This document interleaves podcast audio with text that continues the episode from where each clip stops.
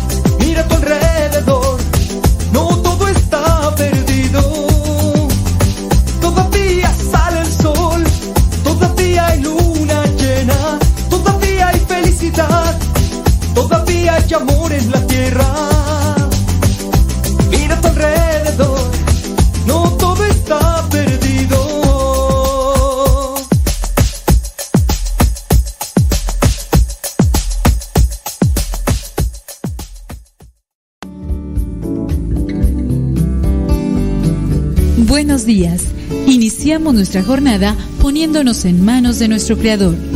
Pedimos su gracia para enfrentar como hijos suyos cada reto que la vida nos presente, acompañados de María, la dulce Madre que nos invita a proclamar las grandezas del Señor. Camina con nosotros en radiocepa.com, emisora católica de los misioneros servidores de la palabra.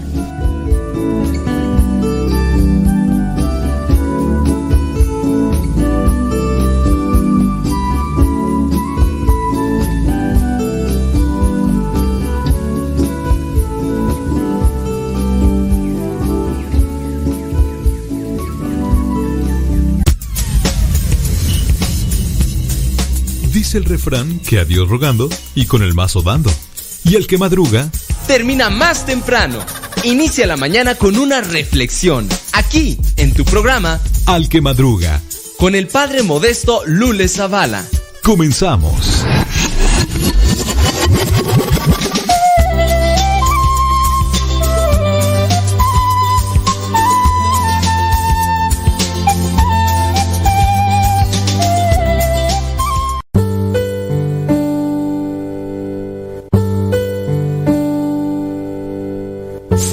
23 El Señor es mi pastor, nada me falta. En verdes praderas me hace descansar y a las aguas tranquilas me conduce. Me da nuevas fuerzas y me lleva por caminos rectos, haciendo honor a su nombre. Aunque pase por el más oscuro de los valles, no temeré peligro alguno, porque tú, Señor, estás conmigo. Tu vara y tu bastón me inspiran confianza. Me has preparado un banquete ante los ojos de mis enemigos. Has vertido perfume en mi cabeza y has llenado mi copa a rebosar. Tu bondad y tu amor me acompañan a lo largo de mis días. Y en tu casa, oh Señor, por siempre viviré. Gloria al Padre, al Hijo y al Espíritu Santo como era en el principio, ahora y siempre, por los siglos de los siglos. Amén.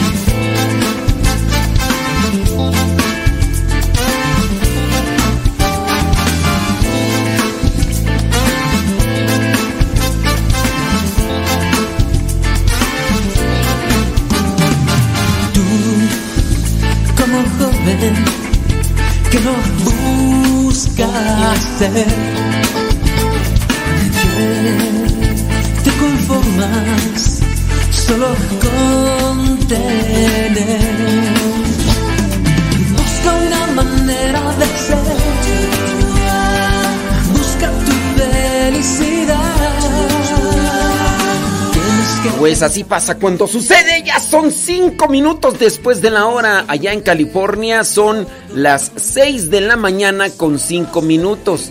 Acá en el centro de México son las 8 de la mañana con cinco minutos. Allá en Nueva York son las eh, nueve 9 de la mañana con cinco minutos. ¿En qué lugar nos escucha? ¿Dónde está allí sintonizando? Dice acá Rosalba. Rosalba Vergara dice que nos escuchan Hush, Hushville, Carolina del Norte. María Gamino en Charlotte, Arizona. Gracias. Saludos desde California, Long Beach, California. Ya está Rosalía González. Ani Chino Díaz. Saludos desde Buffalo Grove, Illinois. Gracias. Saludos desde Caracas, Venezuela. Ya está Dilia Tobar Machado. Gracias. Saludos, dice desde Montgomery, Alabama. Dice Iraíz Cano Salmerón. Gracias. Betty Galván desde Springfield, Oregon. Gracias. Saludos de Morelia. Allá se encuentra Maru. Maru.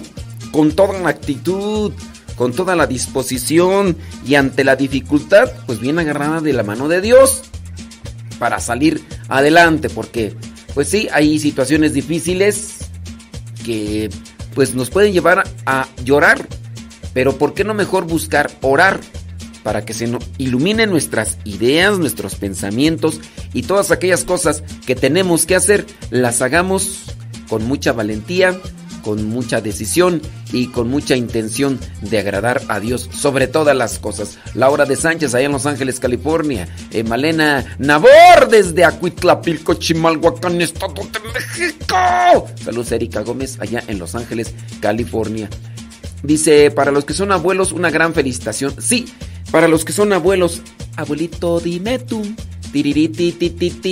Abuelito, dime tú. ¿Por qué Día de los Abuelos? Bueno, la iglesia hoy tiene a bien de recordar a quienes fueron los papás de la Virgen María. Sí, ahí te van algunos datos eh, sobre lo que vendría a ser los papás de la Virgen María. Sus nombres figuran en evangelios apócrifos. Sus nombres figuran en evangelios apócrifos. Acuérdense que eh, la palabra apócrifo, y esto se los tengo que recordar, yo pienso que cada vez que aparece la palabra, porque hay personas que ah, no nos escuchan, nada más nos oyen. Y ustedes van a decir, ay, ¿cuál es la diferencia en que oír? Pues sí percibe unos ruidos, pero no pone atención. Poner atención es escuchar. Por eso las mamás nos decían, o nos dicen cuando no hacemos, escúchame, cabeza de burro. Entonces, ahí les va. Apócrifo significa escondido. Es decir, que son libros que se dice estuvieron escondidos y después, no sé, en el siglo IV, en el siglo V, eh, aparecieron esos libros y que, ah, pues estaban escondidos. Pero ciertamente, pues estos libros tienen algunas cosas. Ahora, la tradición la tradición de recordar a los papás de la Virgen María comenzó desde el siglo II, ¿eh? Pero los nombres como tal aparecieron en, los en un evangelio como tal escondido o apócrifo. Según indica la enciclopedia católica, la mención de Joaquín y Ana como los padres de la Virgen María figura en los evangelios apócrifos específicamente en un libro que se llama Evangelio de Santiago. Estos libros aparecían con esos títulos que era el Evangelio de Santiago para que se tomara atención y se leyera. Es como por ejemplo si yo escribo algo, yo, y lo pongo ahí, eh, que lo escribió, ¿quién tú? Este, una persona importante, reconocida.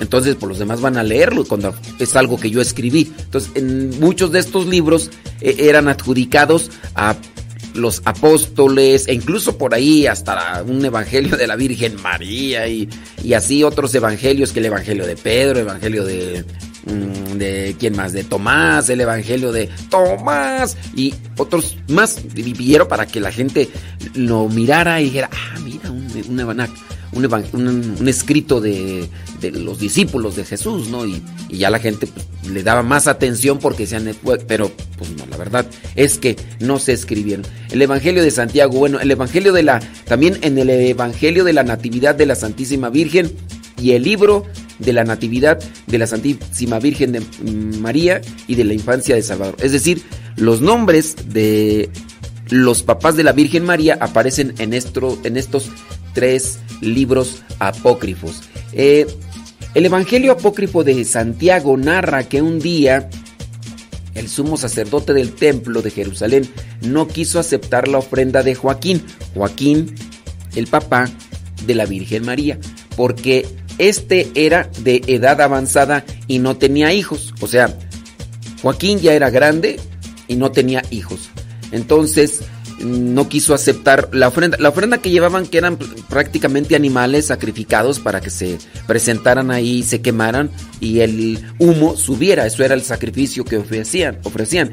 Dolido, el santo decidió retirarse al desierto, es decir, Joaquín, el papá de la Virgen María, donde dice permaneció 40 días orando y ayunando, y ayunando a Dios como penitencia por sus pecados, porque el no tener hijos dentro de la cultura judía era catalogado como un castigo, como pues no eres bien visto por Dios y por eso. Y rogándole que le conceda la bendición de poder tener hijos, se enfocaba su oración. Y tenemos que hacer una pequeñita pausa, pero ahorita regresando mencionamos algunos otros datos más de Joaquín y Ana, los papás de la Virgen María.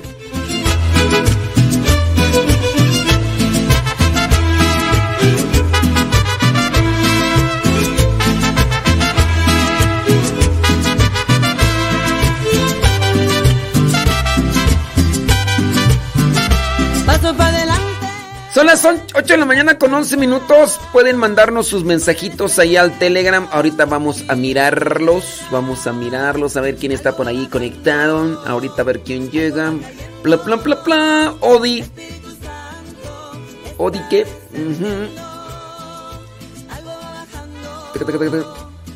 Le cuento. Ok, ahorita voy a leer eso, ¿eh? Ahorita voy a leer eso, como no, con todo gusto.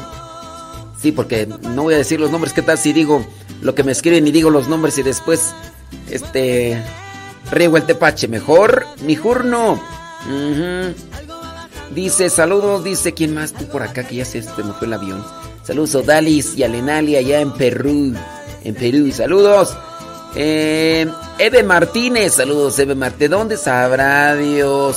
Sabrá Dios. Ay, pónganla ahí donde nos escuchan, ven que les cuesta, hombre. Saludos, dice Mari Biguri hasta Cotitlán, Izcalli, Estado de México. Saludos, dice Margarita Reséndiz desde México. María Hernández desde Woodstock, Georgia. Gracias, muchas gracias. Belén Lascano, Belén, campanas de Belén. Allá en Columbus, Ohio. ¿Qué te dice? Ay, ya se me olvidó el nombre de tu viejo. Este. Mm, ya se me olvidó otra vez. Ya lo tenía, hambre, aquí en. aquí bien presente y. Este. Mira, como, que, como que se va de un lado para otro y no me acuerdo, hombre. Ay, bueno, saludos a tu viejo, hombre. ¿Quién sabe por qué se Será de Monterrey, tú. No sé. Saludos, dice ah, desde California, Lompoc, alma misionera. Pero ¿cómo te llamas, criatura? Ese es el perfil de tu Facebook. ponle ahí, me llamo Pichirila o este Nacaranda o como te llames, pues, pues, ese, es, ese es tu nombre, pues qué, pues no, eso no tiene que dar vergüenza, pues como te llames, si a lo mejor te llamas este Anacleta o te, te llamas este pues como te llames, ah, pues, ¿qué tiene, hombre? Saludos a Liz, Lizmer Muñoz desde Pensilvania. Gracias. Reading, Pensilvania. Eh, ¿Qué dice aquí tu padre? ¿Quién sabe qué digas? Ay, Norma Soto, escríbele bien. Norma Sotos. Todavía no, no alcanzo ahí a leer jeroglíficos. Todavía no aprendo eso. Norma Soto desde el Monte, California. Gracias. Muchas, pero muchas gracias. Este, ¿quién más tú por ahí? Déjame ver. Dice, bli, bli, bli, este, ay, ya, ya traía el nombre del esposo de Belén Lascano, ¿qué así? Paulino, hombre. Ay, Paulino. Y me lo aprendí, no me lo aprendí.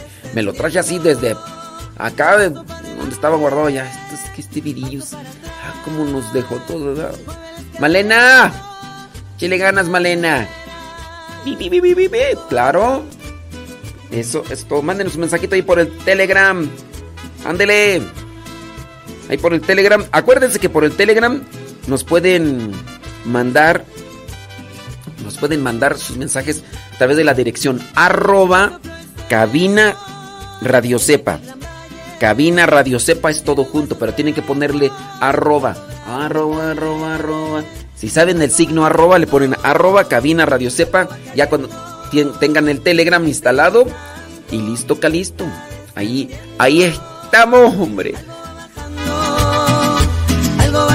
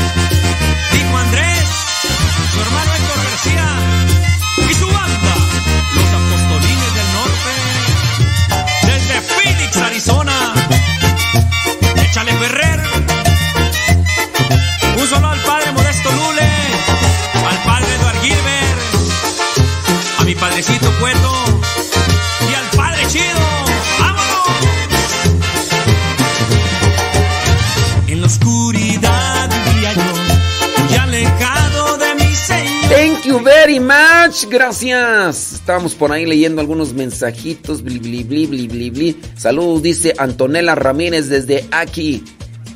Eh, Ah, yo pensé que se llamaba aquí. Es que puso aquí desde Burbank. Yo pensé que se llamaba aquí Burbank, California. Ay, Dios mío. Ay, Dios. Ay, Antonella, desde Burbank, California. Ándele, pues, gracias. Elsa Díaz, desde Nashville, Tennessee. Saludos, dice Miriam Mendoza, desde Cuititlán, México. Ha de ser otro, otro pueblo, ¿verdad? Yo conozco uno que se llama Cuautitlán, pero aquí es Cuititlán, México. ¿Quién sabe? Ahí será. Mm, dice. Bla, bla, bla, El Satobar desde Milwaukee, Wisconsin. Gracias. Lena, échele ganas. Desde Omaha, Nebraska, dice Marcela Sánchez que va rumbo a su trabajo. Ándele. Bueno, pues ahí desde Acuitlapilco dice Eve Martínez. Sí, sí, Belén, ya. Sin necesidad de haber visto ahí, ya me acordé de tu viejo Paulino. Saludos a la señora Gaby Ordaz, que ya está ahí eh, preparando lo que le va a dar a su familia para llevarse al estómago y, y cargar la batería y lanzarse al trabajo. Saludos a todos los que están preparando algo de comer, algo de desayunar. Saludos a todos los que están ahí ya dirigiéndose a su chamba, los que nos están escuchando en la chamba. Muchas, pero muchas gracias. El día de hoy, 26 de julio, la iglesia tiene presente a los em, papás de la Virgen María. Y estamos diciendo algunos datos. Dato número 3. Según la tradición, luego de que su esposo, en este caso Joaquín, fue al desierto, porque no quisieron recibir la ofrenda que llevaba al templo, porque pues no tenía hijos y el no tener hijos pues es como no estar bendecido por Dios. Después de que Joaquín se fue al desierto, Ana, su esposa, la mamá de la Virgen María, se puso triste y rezaba y ayunaba por él. También pedía con fervor a Dios la gracia de tener un hijo, ya que recibía también burlas a causa de ella ser estéril. Como respuesta a sus plegarias, un ángel se le apareció y le dijo, Ana, el Señor ha escuchado tu oración, concebirás y darás a luz una hija ante cuya presencia todos, dice, buscarán su intercesión y, bendecirán porque ella traerá también la salvación al mundo. Su nombre será María. Eh, Joaquín también recibió la visita del ángel en el desierto y después de eso regresó a su casa. Yo entiendo que algunos de los que nos están escuchando van a decir, ¿y eso está en la Biblia? No, no está en la Biblia. Están en algunos libros desde el siglo segundo. Miren, chequenle en qué siglo estamos. Estamos hablando de tradiciones que no propiamente estamos buscando vivir o tener un acercamiento a esos libros, sino solamente se toman algunas referencias, como en este caso los nombres. Los nombres son importantes necesariamente, pues no tanto, ya lo mirábamos el día de ayer. El día de ayer con la fiesta de uno de los apóstoles que nosotros llamamos Santiago, aunque no se llamó Santiago. Ni tampoco se dice San Santiago. Oye, el día de ayer algunos. Ay, pues hoy es día de San, San Santiago. Ese se llama pleonasmo. Y es cuando la persona dice una cosa dos veces seguidita. San Santiago. Cuando dicen hoy es la fiesta de Santiago Apóstol, ya están diciendo pero pues bueno, de ahí viene, por eso ayer les ayer le hicimos la pregunta y los pusimos allí a investigar cuál era el nombre original del apóstol Santiago. En los apóstoles hay dos Santiagos para distinguirlos entre el joven y el viejo. Al viejo obviamente le decían Santiago el mayor y al menor, pues al menor, Santiago el menor, pero no se llamaban Santiago, ya los que se pusieron a investigar el día de ayer y también este escucharon, pues ya saben cuál es el nombre propio del apóstol Santiago. Los nombres como tal así como no es que sean muy importantes, pero pues por tener una referencia, no es eh, como tal una veneración idolátrica, no es tener el recuerdo de alguien que confía en Dios, alguien que busca conocer la voluntad de Dios, que son acercados a la oración, a la penitencia, al sacrificio, para agradar a Dios y agradar también a los demás. Eso es la vida de los santos. Por eso es que la iglesia los presenta, no tanto para que eh, la gente los busque, para que les pidan milagros. Los santos ni hacen milagros. Con decirles que también ni la Virgen hace milagros. Uy, ya con eso me van a quemar en leña verde. Y pues nomás con que no voy a hacer la de pirul porque pobre leña de pirul que no sirves ni para arder. Pero sí, ni la Virgen hace milagros y no se me escandalicen. La Virgen María intercede como hizo en las bodas de Caná. Ahí eso es lo que hacen los santos. Nosotros podemos pedirle a los santos. Es una obligación, no es una obligación. ¿Quién les dijo que es una obligación? No es una obligación. Si ustedes quieren ir a pedirle a un santo, pero pídanle su intercesión.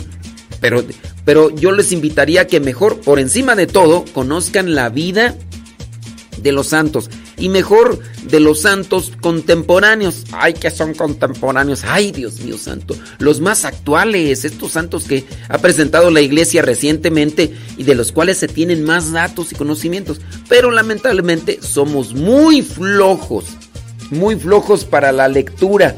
No nos gusta leer y, a veces... Mm, ay, yo es que yo miré eh, la vida de, de Santa Vaquita en una película. Pero no todo lo que presentan en las películas de las vidas de santos son tal cual como se presenta ahí. Acuérdense que ese tiene un lenguaje también de, entretenimiento en su forma de presentar las cosas muy llamativas y tan, tan tititito, a veces mucho, dependiendo la película, que no son. O sea, ni siquiera era la figura, por ejemplo, ¿Quién de nosotros no miró la película esta de Santa Bárbara? ¡Ay, Bárbara! Yo cuando lo miré dije, válgame Dios Todopoderoso. Eh, pero no, o sea, no necesariamente uno puede decir así, porque una señora ahí, no, pues, eh, este San Antonio de Padua bien parecido. Yo lo miré en una película. Ay, señora, por favor, personaje que salió allí. Los directores buscan personas que pues estén pues más o menos, o sea, el, San Francisco de Asís que, que, apareció en la película de Hermano Sol, Hermana Luna, eh, o otros más, pues sí aparecen ahí. El, eh, el doctor que apareció, el, el actor que apareció en la película de Giuseppe Moscati, no quiere decir que son así, para que no nos anden tomando como referencia, hombre. Pero bueno, mejor hay que ponerse a leer las cosas y no andarse fijando solamente en las películas. Pero sí, conozcamos más la vida de los santos contemporáneos. Eso nos va a ayudar muchísimo. La iglesia presenta a los santos para que conozcamos lo que son sus formas de vida, sus virtudes, lo que vendría a ser su vida cerca de Dios y de qué manera se esforzaron para ayudar a los demás. Eso es lo que uno tiene que agarrar de los santos, no andar buscando ahí cuál es el santo eh, enmascarado de plata, no, cuál es el santo de las cosas imposibles. Ay, es que yo le pido a Dios y le pido a Dios y nomás no voy a ver si, San Charbel, que por, eh, por cierto hace poquito se celebró, fue el domingo creo, el, santo de las cosas imposibles, San Judas. Yo voy con San Judas porque Dios no me concede nada. Oh, ¿qué pasa? Pues ahí estamos mal.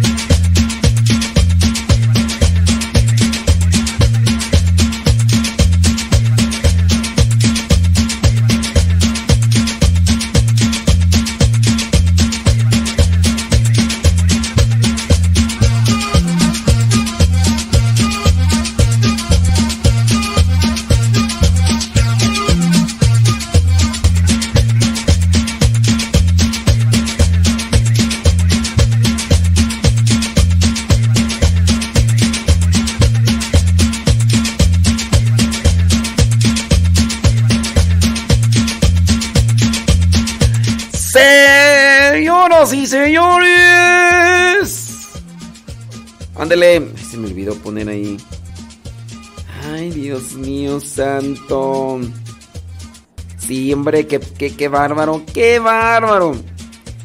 Dice, saludos, ya escuchando desde temprano. Ándele, saludos a Don Guayusei, saludos a Guayumín y echarle algo a la tripa. Oiga, ¿y qué le están echando a la tripa? Hoy día martes. Sí, cree que, que, le están echando la, a la tripita. Bueno, saludos, dice. Déjame ver por acá. Bli, bli, bli. Bla, bla, bla. Bla, bla, bla. Dice Lorena Morapal, ¿desde dónde? Tabasco. Ándele pues, saludos hasta Tabasco. Chío Lara, desde Tepeji del Río Hidalgo. Ándele. saludos a Adelaida Vázquez. Saludos a Adelaida, desde Chattanooga, Tennessee. María Magdalena López, desde San Fernando, California. Saludos, Guayumín. Saludos a Mario Zapata Ordaz, hombre. Vamos a ver qué es lo que le está echando a la trip. Ande, a Jesús del huerto. No, pues sí. Lástima. Porque el arroz tiene carbohidratos, ¿no? Sí. Tiene demasiados. Oye, ¿y ¿y qué está tomando ahí, oiga? Eso parece pulque de guayaba. oiga, pulque de guayaba a estas horas no conviene, ¿eh? Señora Gaby, después manda echando ahí. pues sí, pues cuidado. Ahí pulque de guayaba no no está no está muy conveniente estas horas, hombre. Bueno, eso parece pulque de guayaba. Me han dicho. ¿Qué me han dicho por Saludos, don Guayusei. Charlie, toda la actitud. Es avena, dice. Avena, avena color color rosa y así no eh como que no creo. Eh. Al rato voy a ver si, si por ahí anda diciendo cosas así. Yo digo, entonces no era avena, era. ¡Ay, Mon Guayuse! Saludos, Lupe Cubas, Valle Margarita desde California. Rafael Oriz desde New York. Ándele. Dice. Le pido oraciones para los servidores de retiro de conversión católicos de Tijuana y San Diego que inician 28 al 30 de julio. Sí, vamos a orar por ellos, pero ¿saben qué? También ustedes prepárense. Yo miren, no, no es para ustedes, pero sí es un reclamo para muchos que ya están en grupos y en grupos a veces organizadores de retiros. No no hacen un retiro previo ellos para prepararse espiritualmente ni para formarse, ya porque a veces están en grupos, ya nada más piensan que por servir ya no necesitan ustedes nutrirse y muy mal. ¿eh? No digo por ustedes, ¿eh? no, para que no me vayan a echar pleito. A dar.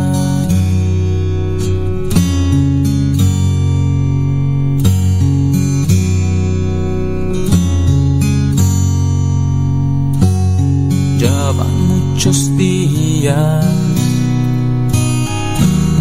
Te he querido decir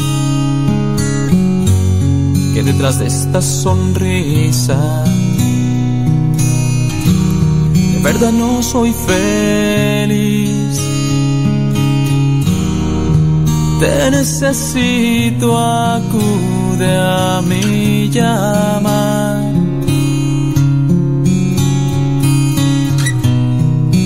vengo a pedirte, hoy vengo a dar. Hoy me rindo a tu amor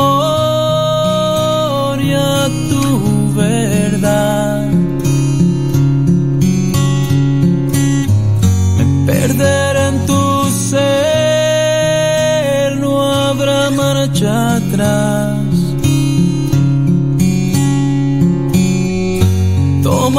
Saludos a la señora Anita García, que está más dormida que despierta, pero está de pie. Saludos, señora Anita García.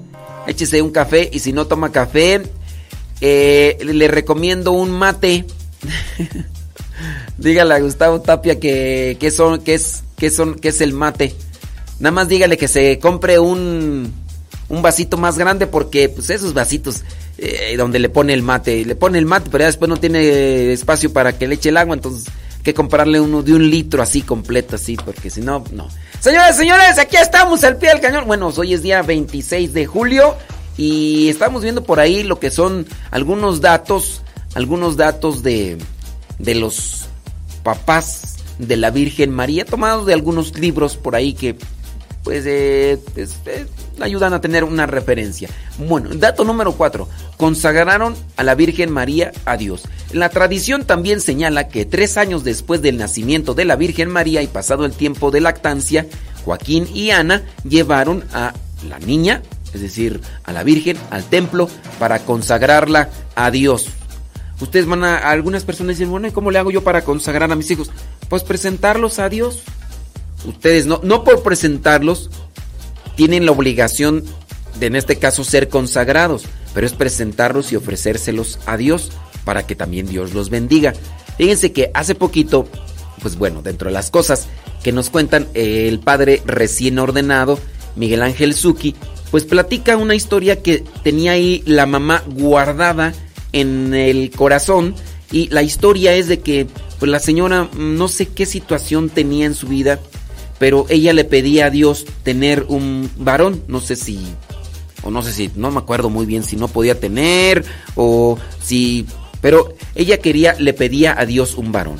Entonces ella dentro de su oración en un momento de oración le dijo, "Señor, si me concedes el don de ser madre y de tener un niño, te lo consagro. Y si en tu voluntad está y si tú lo aceptas, también te lo consagro y que se haga sacerdote. Bueno, pues esa oración, quién sabe cuántas veces la hizo, quedó ahí guardada como petición, quedó la señora embarazada, es un niño, el tiempo pasa y no te puedo olvidar. El tiempo pasó, el tiempo pasó, el muchacho creció, fue a la escuela, estaba a punto de entrar a la universidad, de repente conoce las cosas de Dios, quiere ser misionero y ya dentro de lo que vendría a ser la cercanía para eh, ser ya diácono, sacerdote, la mamá saca del baúl de los recuerdos esa, ese recuerdo, esa oración que tenía. Y pues mira, ahí está y ahora eh, esa oración que hizo, pues eh, consagrar los hijos a Dios es, Señor, te los presento, te los entrego y yo voy a hacer todo lo posible para que ellos siempre estén en los caminos de Dios. ¿Por qué a veces no se consagran los hijos a Dios? Porque no se conoce, no se sabe, hay mucha ignorancia, hay veces que andan por aquí, por allá, menos en las cosas de Dios. Pero bueno, ustedes que ya están más o menos enrolados, los que nos están escuchando y son matrimonios jóvenes y tienen sus hijos, conságrenlos a Dios, es decir, ofrezcanlos a Dios, no necesariamente para que sean personas consagradas como Johnny Laboriel, sino en este caso, pues consagrarlos a Dios, pero ayudarles a los chamacos para que ellos también puedan encontrar el camino de Dios. Sobre todo con la actitud, ¿eh? porque muchas de las veces pueden mandar a los hijos al catecismo o pueden mandarlos a las escuelitas así de, de, de, Biblia y todo eso, pero regresando, ahí ustedes están con sus gritos, ahí están ustedes con sus regaños, ahí están con sus malas palabras, ahí están con sus maldiciones. Pues no, los niños van a decir, oye, pues allá me hablan de Dios, allá me hablan de caridad, allá me hablan de respeto, y llego acá y pura jalonadera de orejas, pura tiradera, pues ¿qué es eso? Pues hombre, no, hay que ayudarlos en todos los sentidos, sobre todo con el testimonio, que es el que más toca el corazón de las personas. Dato número 5. Le enseñaron a María a escuchar y hacer la voluntad de Dios. Ese rato hablábamos sobre las distinciones de escuchar. Muchas personas ahorita nos están oyendo, no nos están escuchando porque no nos están poniendo realmente atención. Y luego dentro del solamente oír, uno distorsiona las cosas. De repente andan diciendo cosas que yo ni dije. No, es que el otro día usted lo dijo en el programa de radio. ¿Cuándo mentiras? No, que no sé qué. A ver, tenemos en la grabación. Vamos a ver la grabación. Ah, es que yo, yo oí así. Pues sí, tú oíste así. Pero como no escuchaste, por eso andas ahí de, desacomodando las cosas. En una ocasión, dice, los santos Joaquín y Ana forman parte de esa larga cadena que ha transmitido el amor de Dios. Entonces, bueno, la cuestión está aquí que eh, le enseñaron a la Virgen María a escuchar y hacer la voluntad de Dios. Dato número 6, iban a pasear con Jesús al Monte Carmelo y de eso sí, pues se tiene tradición de que la antigua, dice, mm, el niño Jesús iba con frecuencia a rezar y a pasear al Monte Carmelo, allá en Israel, junto con sus padres, eh, San José y la Virgen María y sus abuelos. Ya me imagino, pues iban a paso lento, pues ya ya. Los habitantes de la zona tomaron cariño a Jesús y siglos más tarde la orden de los carmelitas extendió la devoción al divino niño por el mundo. Y de hecho acabamos hace poco de celebrar también esta devoción del divino niño Jesús. No sé si ustedes han visto en algunas capillas, en algunas parroquias, este divino niño que regularmente trae como un como una vestimenta color rosa, no me acuerdo así, con las manos levantadas y llegan ahí, le ponen juguetitos y todo. Bueno, esta devoción comienza ya desde hace muchos, pero muchos años y esto por una tradición. En ese Monte Carmelo se decía, el Monte Carmelo es en el mismo monte donde el profeta Elías venció a los sacerdotes de Baal. Y en ese mismo monte, los, la orden de los carmelitas, pues ahí fue donde instalaron sus conventos. Bueno, pues una tradición dice que allí, a ese monte, iban a caminar tanto Joaquín y Ana y tanto José y María con el niño pequeñito. Por eso se dice que muy posiblemente sí lo conocieron. Y entonces, este, pues ahí ya le dejamos, ya con eso, ya para qué más. Bueno, son tradiciones que, les digo, no necesariamente es que se tenga que andar buscando por ahí lo que vendría a ser una devoción a estos santos, es tener presente lo que ellos hicieron para que en este caso la Virgen María pudiera estar atenta cuando se le apareció el ángel. El hecho de que se dice que de la Virgen María era demasiado joven y ante la aparición del ángel y de lo que le dijo el ángel, ella pudo comprender la voluntad de Dios. ¿La comprendió nada más porque se le apareció? No, ya tenía una preparación en el corazón y en su familia desde hacía mucho tiempo. Y ahí es donde estriba la buena educación y la formación de los papás para con los hijos. Y ahí es donde nos debemos de enfocar con esta reflexión. ¿Sale, vale? Ándele pues, hombre. Oiga, pues yo traía por ahí algunas cosas que les van a servir para poder ser apóstoles. ¿Qué significa la palabra apóstol? La palabra apóstol significa enviado. Enviado para compartir lo que ha aprendido. Eh, lo que es discípulo, la palabra discípulo refiere al que aprende. El que aprende o se deja enseñar, ese es discípulo. ¿Somos discípulos de Cristo? Sí, en cierto modo, porque a veces aprendemos, a veces no, pero ahí estamos siguiéndolo, eh, ponemos atención, a veces no, lo oímos o a veces lo escuchamos y es cuando aprendemos. Cuando ya Jesús, no me acuerdo si es en Mateo capítulo 10, donde Jesús toma a 12 de, entre todos, de entre los muchos discípulos que tenía, agarró a 12 y a estos 12 les dio el nombre de apóstoles y los enviaba.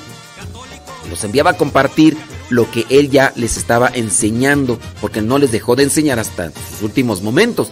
Es decir, nuestra formación debe ser siempre. Y era lo que decíamos con relación a los que están en los grupos, los que están en los grupos parroquiales, muy, muchas veces, ya porque están en grupos parroquiales, ya, ya no quieren formarse.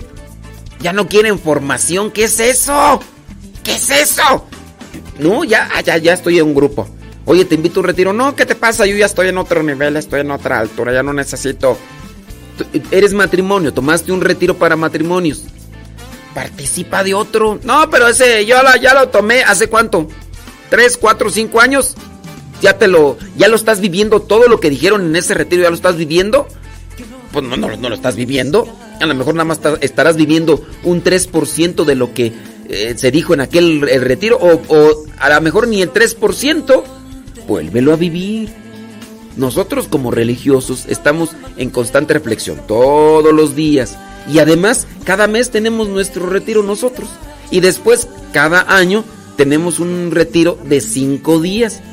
Y, eso es para qué? Pues para estar siempre actualizados. Entonces, en el caso de, ser formados por Cristo, pues necesitamos estar ahí todo el tiempo. Así que mi invitación para los que están en grupos parroquiales, para que se pongan las pilas y que se sigan formando. No importa que seas el coordinador y que digas, yo soy el coordinador, yo no necesito de ningún retiro. Yo no, es más, algunos ya no necesitan ni de confesarse. ¿Cuánto tiempo tienen sin confesarse y ya... Óyeme, yo les recomiendo cada mes. Pecado, si son pecados muy graves, confiesen, confiénsense antes. Si no, pues bueno, cada mes. Tampoco les sean exagerados porque hay personas que de repente cada tercer día quieren venirse a confesar y, y pues no, y, y, luego te inventan o te dicen cosas ahí que Nomás no, dice, no, pues espérate. Bueno, vamos a dar unos consejitos para formar apóstoles que les pueden servir y ayudar. Pero ya nos damos a pausa, ¿no? ¿Cómo andamos en tiempo? Ah, ya nos damos a pausa. Ay, hombre, yo quería decirles, pero lástima, Margarita.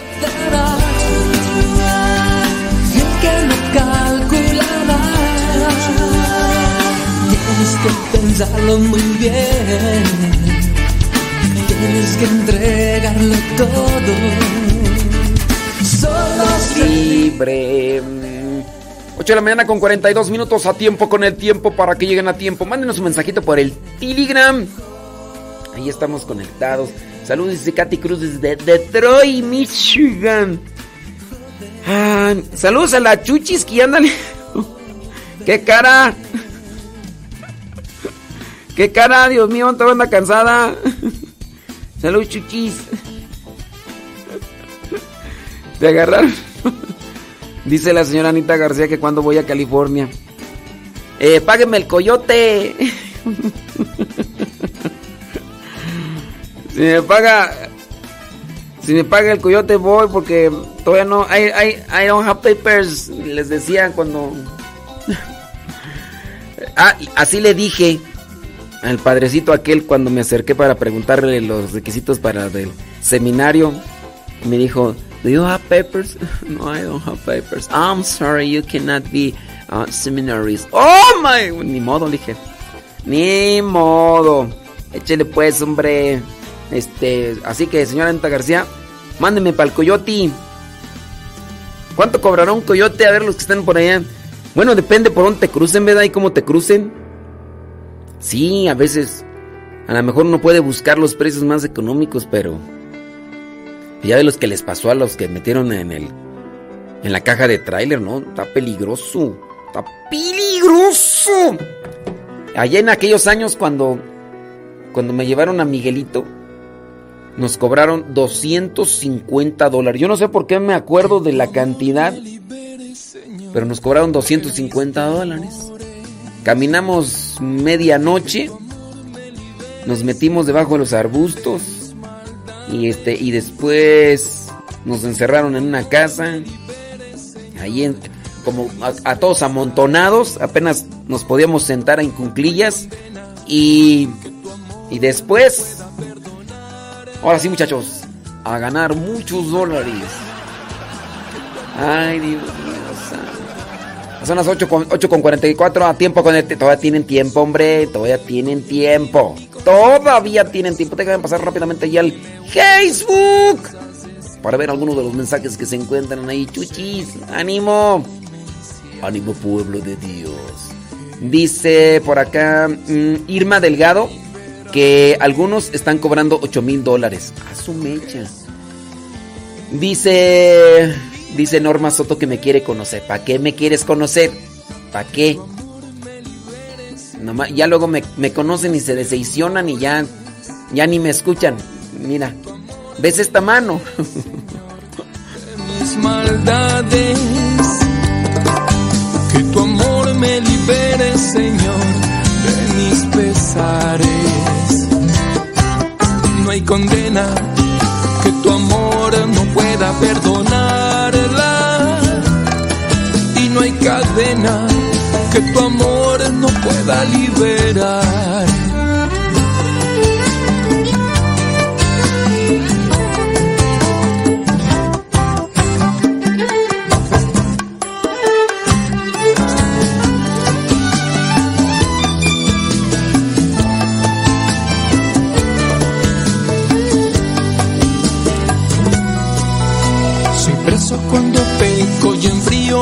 Conciencia preso cuando dudo y me hundo en desconfianzas esclavo, hambriento de indulgencia.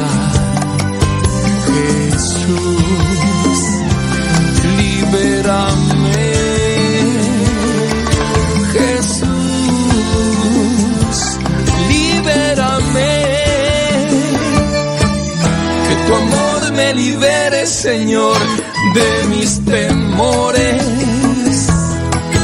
Que tu amor me. Bueno, este. Los pasos, ¿verdad? Siguen los pasos. Hombre, es que ya se nos va el. Ya se nos va el santo al cielo, ya después ya no nos acordamos de nada, hombre. Bueno, ahí van algunos consejos para formar apóstoles. Personas que reciben y después personas que comparten. Esos son los apóstoles. Número uno, en todo momento escuchar antes de hablar. Escuchar antes de hablar. Hay veces que somos muy buenos para hablar pero lo que decimos no es tan coherente. Lo que decimos no es tan propio y no está ni bien estructurado y a veces no está ni bien organizado y a veces ni mucho conocimiento. Por eso, escuchar antes de hablar. Y para eso, pues, hay que participar de cursos, de pláticas, de retiros, eh, preguntar, oye, eh, tengo esta idea, ¿cómo ves? Eh, ¿Sería bueno? No sé, antes de hablar. Para esto, cuando somos apóstoles, porque vamos a compartir. Y para eso es muy necesario, pues, que tratemos de purificar las cosas. Y digo, ya si empiezan a hablar, busquen grupos pequeños. Miren, que de repente nos ponemos a buscar grupos grandes y quizá nuestro conocimiento no está bien purificado. O también, en su caso, a veces no sabemos hablar a grupos grandes. No sabemos hablar a grupos grandes.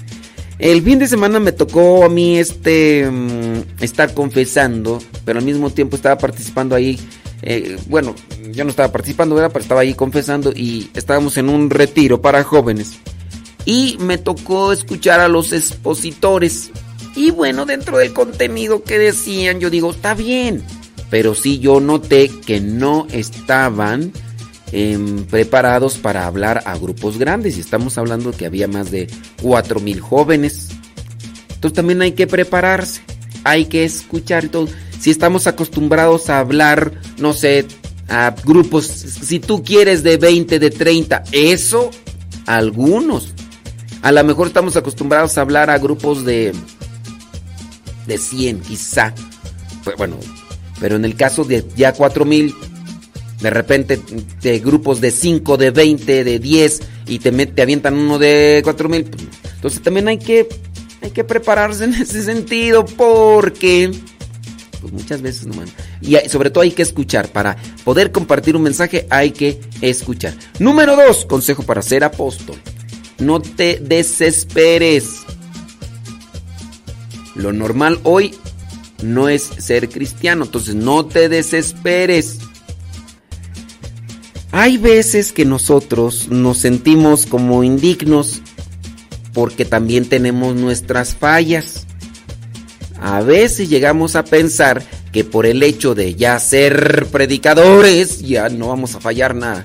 ¿Quién de ustedes no da cursos de Biblia o de catequesis y un día ya se enojó con su pareja, si es caso son casados, o a lo mejor se enojaron en su familia y tienen esos impulsos. No, ya mejor yo no quiero dar estos temas porque pues soy bien enojón, bien enojona, bien esto, el otro. No hay que desesperarse, pues son nuestras debilidades. Se tuvo una caída, algo que se puede reparar, que se puede acomodar, bueno, pues hay que pedir perdón, hay que también tener humildad y reconocer, porque pues son cosas que traemos ahí cargando como parte de nuestra naturaleza. Entonces, no hay que desesperarse. Otra cosa, no hay que desesperarse cuando uno está compartiendo cosas. Porque también eso llega a suceder. Y más, de repente, cuando ya tenemos mucho tiempo como apóstoles eh, compartiendo algo y de repente nos molestamos hasta por cualquier cosita y tú has de conocer ¿Conoces ese padrecito corajudo, bilioso? Nomás no me van a señalar mío, ¿ok? ¿Conoces ese padrecito genudo, bilioso, corajudo, berrinchudo, que de cualquier cosa está haciendo sus panchos, dicen allá en mi rancho? Que está haciendo ahí sus berrinches y a veces sin darse cuenta que, que, ya en esta actualidad, como hay cámaras que están transmitiendo y todo, hasta en eso puede pasar. Hace poquito le pasó acá a uno de nuestros padres que de repente en su molestia de que alguien estaba durmiendo, pues quererle reprender porque estaba durmiendo y cuando se dio cuenta pues que lo estaban transmitiendo se pasa a Facebook y ya nomás, ay perdón, pues sí, ya la regaste, pues ya qué, pero pues, uno también Quizá no, no tienes ninguna cámara de video, ni no tienes ninguna cámara de audio, pero te está viendo Dios. ¿Te está viendo? Nos está viendo Dios. Pues sí, hay que tener presente eso. Dentro de las cosas que nosotros tenemos, no hay que desesperarnos. No hay que desesperarnos ni por el que se duerme como tal, ni por el que, ay, dejó caer la comunión. Pero hay que controlarse, no hay que... Hay veces que la gente pues anda media pasguata, media sonsa, pues no hay que desesperarse, no hay que refrescárselo ahí en ese momento. No hay que desesperarse ni por la debilidad personal, ni por lo que otros eh, están haciendo mal. Muchas de las veces aquí yo como estoy en una casa de retiros, me toca a mí estar celebrando misas donde participan eh, jóvenes y a veces no tan jóvenes que no tienen conocimiento de lo que es la Santa Misa, de que no tienen incluso conocimiento de respeto. Me ha tocado ver algunos que, que tienen las patas abiertas como si fueran compases. Y uno dice, cierra tus patas, pues qué. Estás rosado, necesitas que se oría ahí el asunto, ¿qué? Que tienes que estar así. Hay otros que cruzan las piernas, parece que están en el, en el parque, ya nomás quieren que les traiga ahí su esquite o quieren que le traiga su helado, así, piernas cruzadas, así, cual mm, si estuvieras aplastado arranado en una banca de un parque allá en la plaza. ¿Qué es eso? Y, pues sí, por dentro así era.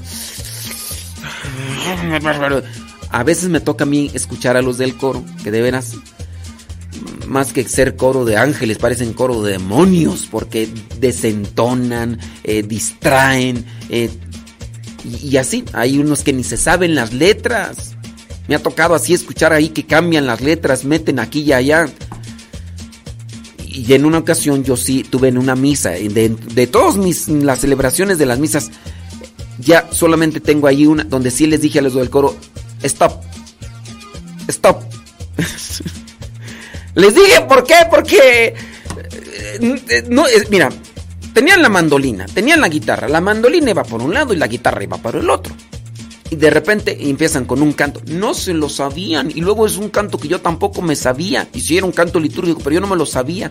Y entonces comienzan un canto y empiezan a reírse. Y yo sí ahí les dije, a ver, one moment please. Le dije, miren, yo entiendo su buena intención. Así se los dije con estas actitudes. No está malo en detenerlos, nomás hay que buscar hacer con Karina. Yo, agárrame, señor, porque si se me suelta lo que llevo dentro, vas a ver cómo les voy a ir ahorita en este momento. Les dije, miren muchachos, yo entiendo su buena intención de querer cantar en misa, pero les voy a invitar, sí, mejor que lo hagan para en otra ocasión, porque ustedes están queriéndonos acompañar. Una, eh, están desentonados, están a destiempo con sus instrumentos y después entonan cantos que la asamblea, que la comunidad no se sabe y ustedes me los dejan a la mitad, entonces estamos mejor que les parece, y ahorita mejor cantamos nosotros acá, los cantos que no sabemos, sin guitarras, sin, y, y, se preparan y en otra misa nos acompañan. Sí, ándenles pues. Sí. Bueno, vamos a cantar. Te presentamos el vino. Pues sí, con esa voz este, aguardientosa, pero era mejor que lo que nos estaban cantando los del coro. Ya, ya, pues sí, pues son cosas. Entonces, no te desesperes, esperes. No te desesperes, esperes, porque ya ves,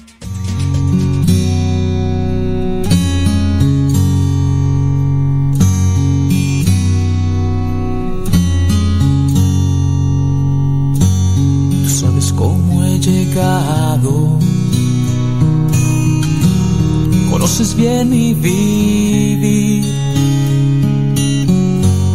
Mucho a mi puerta has tocado. Por fin te voy a abrir. Te necesito, acude a mi llamar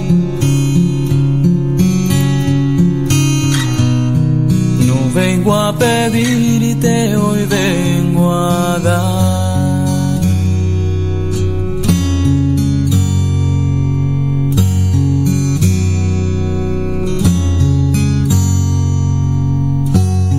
Ya van muchos días,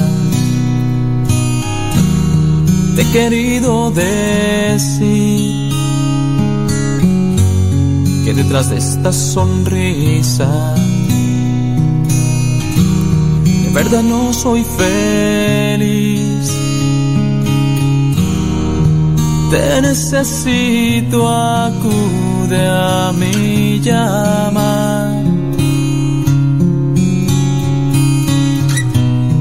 No vengo a pedirte, hoy vengo a dar.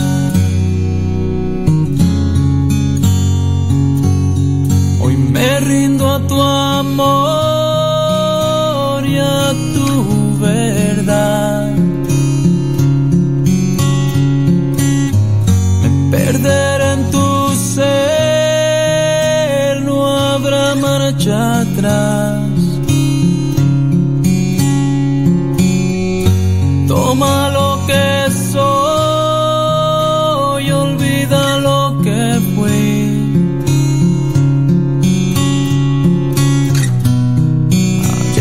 pasó, yo hoy soy de ti.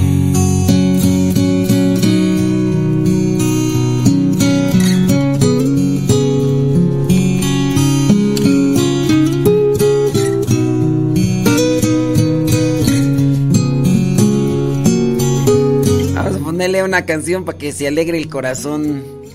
La chuchis. ¡Chuchis!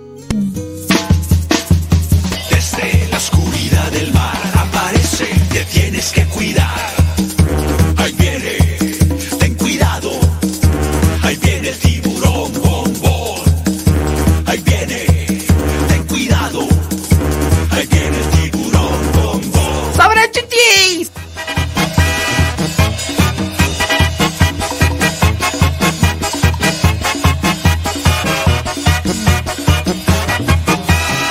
Esta es la historia de un pez grande y enojón. Malvados él quería ser campeón. A los otros peces perseguía sin razón. No lo querían por ser malo y muy grosero.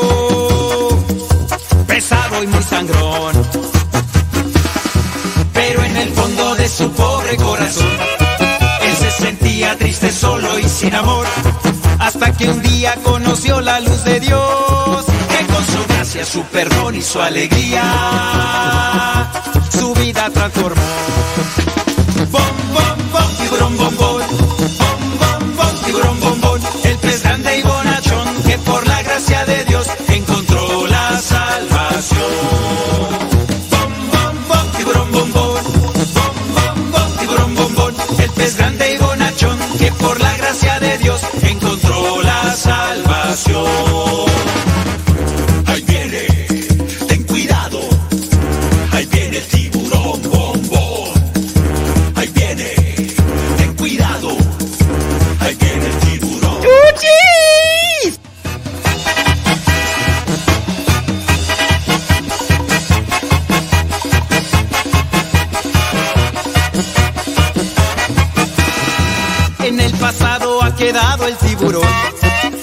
era malvado y que causaba. Dice Silvia Ramírez, esa es música.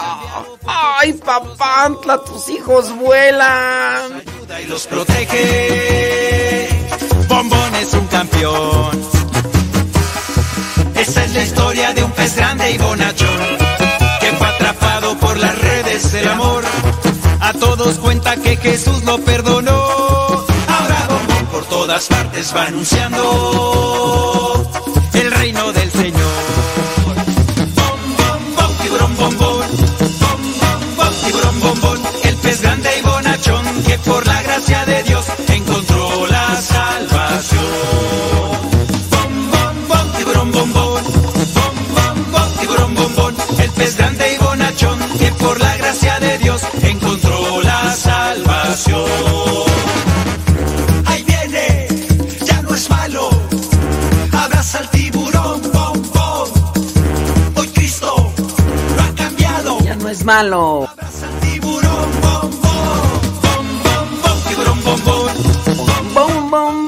bom. El pez grande y bonachón que por la gracia de Dios encontró la salvación. Ya no es malo. Bom, bom, bom, tiburón bombón.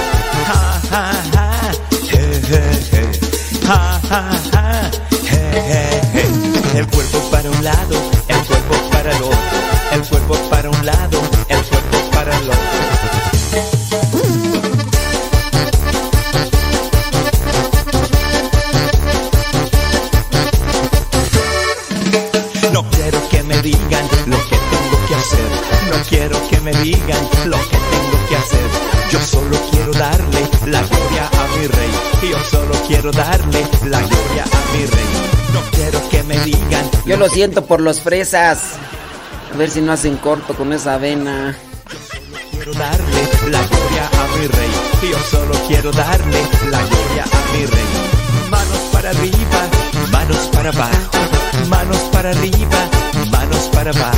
El cuerpo para un lado, el cuerpo para el otro.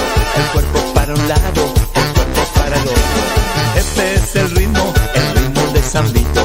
Este es el ritmo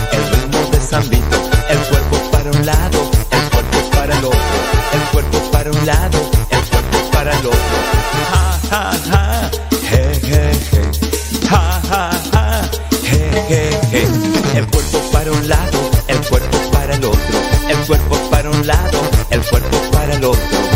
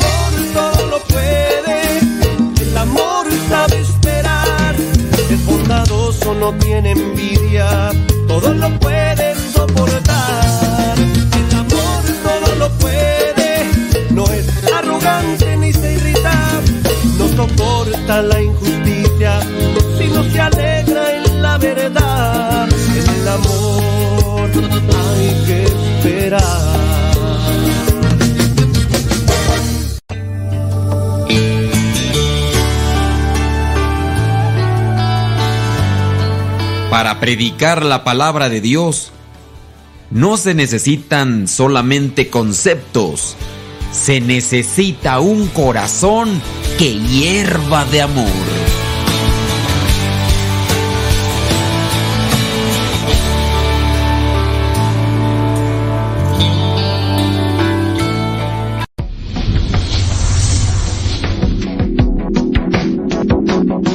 Padre da una charla en su iglesia todos los miércoles por la tarde y mi mamá lo apoya.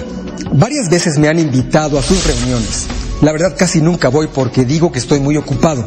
Además también digo que ese grupo es de personas mayores y el ritmo me aburre un poco. Pero hoy ocurrió algo diferente. Fue mi esposa la que me dijo, por ti, por mí, vamos a la reunión de tus papás. Llegamos un poco tarde. Ellos ya estaban al frente del salón. Papá hablaba y mamá coordinaba las dinámicas. Se habían preparado mucho. Me senté a escucharlos. Casi de inmediato se me hizo un nudo en la garganta. No entendí la clase porque me la pasé contemplándolos, valorando el enorme privilegio de tenerlos aún. Cuando terminaron, los felicité. Salimos de la iglesia y fuimos a cenar. Los invité a un buen lugar. Fue un deleite charlar con ellos. Tenían muchos recuerdos, mucho que platicar. También estuvieron atentos a lo que mi esposa y yo les contamos. Cómo disfruté convivir con ellos en un sitio al que solo invitaría a gente muy importante. Hice el compromiso de ir a sus reuniones cada miércoles e invitarlos después a cenar. He comprobado conmigo y con decenas de personas cercanas que todo lo que hacemos para nuestros padres, la vida nos lo devuelve. ¿Quieres que te vaya bien? Voltea a ver con amor verdadero, amor real, amor de hechos a tu padre y a tu madre. Primero que a nadie a ellos. Por ti, por mí. Hagamos el bien para que de veras nos vaya bien.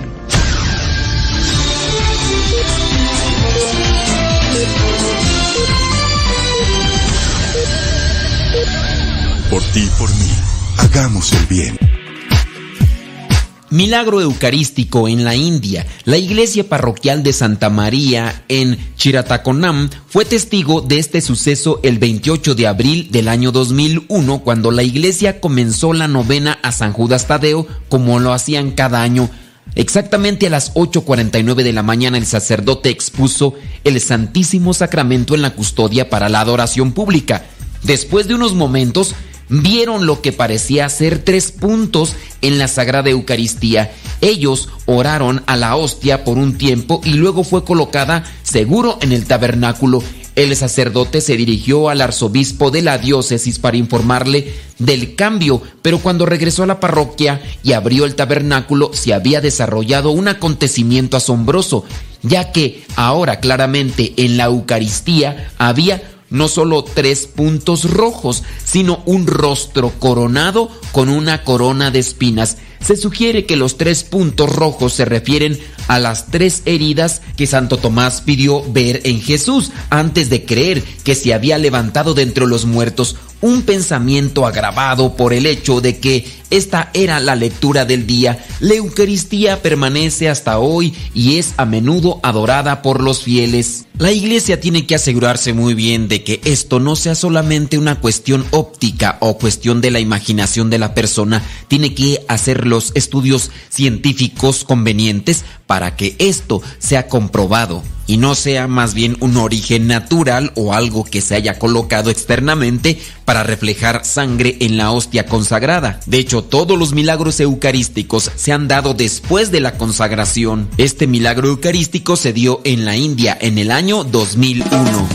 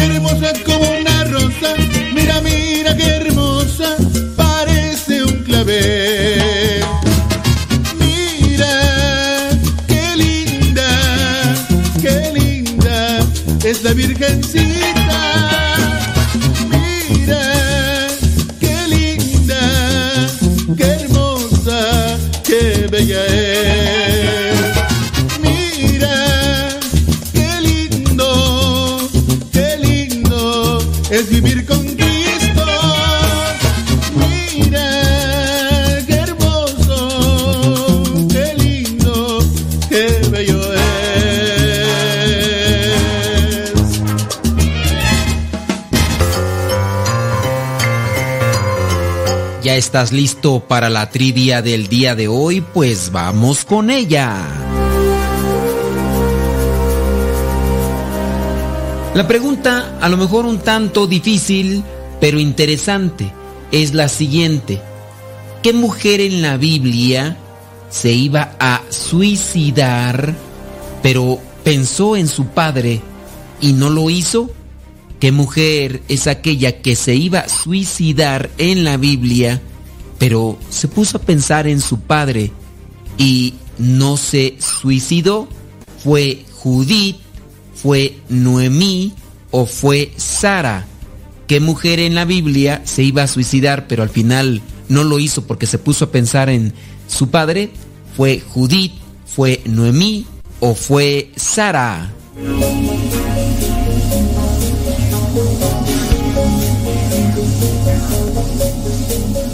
Si tú respondiste que fue Judith, déjame decirte que te equivocaste. Si tú respondiste que fue Noemí, también te equivocaste. En la Biblia, en el libro de Tobit, aparece una mujer de nombre Sara. Esta mujer de nombre Sara se casó con Tobías, pero antes de que eso sucediera, se iba a suicidar porque una criada le echó en cara que ella no tenía hijos y que sus esposos, que eran siete, no estaban con ella, porque todos se morían antes de que llegara a consumarse su matrimonio. Tú lo puedes verificar ahí en el libro de Tobit, capítulo 3, versículos del 7 al versículo 10. Dice ahí que la mujer estaba triste, sí, una criada le echó en cara aquella situación. Versículo 9. Pero el que tus maridos se te mueran no es razón para que nos castigues. Muérete con ellos, sin nunca haber tenido hijos. Sara se puso muy triste. Aquí está Sara. Se puso muy triste y empezó a llorar. Luego se subió a la parte alta de la casa de su padre con la intención de ahorcarse. Pero después de pensarlo bien, dijo, sería una vergüenza para mi padre que le dijeran, tenías una hija única, tan querida, y se ahorcó por sus sufrimientos. Con eso haría morir de tristeza a mi anciano padre. Es mejor que no me ahorque, pero voy a pedirle al Señor que me haga morir para no tener que oír más insultos en mi vida. Así que después hace una oración, pero el Señor la escucha y obviamente eso que tenía pensado de morirse y lo que le pidió al Señor no se cumplió. Hace poco me preguntaron qué hacer con aquellas personas que tienen este tipo de pensamientos o de malas ideas. Lo que hay que conocer es su historia para poderle brindar un enfoque diferente al que quizá le está llevando a pensar en esta salida falsa. Hay que ayudarle a reflexionar, reflexionar quizá en su papá, quizá en sus hijos, quizá en su esposo, quizá en su familia, pero hay que ayudarle a reflexionar. Después hay que presentarle un enfoque diferente de la vida, un enfoque de esperanza, un, un enfoque de amor, de alegría, sobre todo un enfoque de Dios, para que la persona no se deje hundir por la tristeza, por la desesperación o por lo que ahora le llaman la depresión. Dios nos quiere librar de todo tipo de tribulación en la vida, pero también hay que reflexionar. Reflexionar en la Biblia es algo muy constante. Algunas personas piensan que la Biblia es para adormecer la conciencia. Qué equivocados están. ¿Recuerdas el pasaje del hijo pródigo? El hijo pródigo dice, y se puso a pensar, ¿cuántos trabajadores de mi padre están mejor que yo? De esa manera el hijo pródigo se levanta de aquella situación en la que estaba y regresa con su padre. Pensar, reflexionar y lo que nos puede ayudar a salir de situaciones difíciles, angustiantes o de depresión. Pidámosle al Espíritu Santo que nos ilumine para poder ayudar a estas personas y también si tú estás en esa situación, acuérdate de Sara.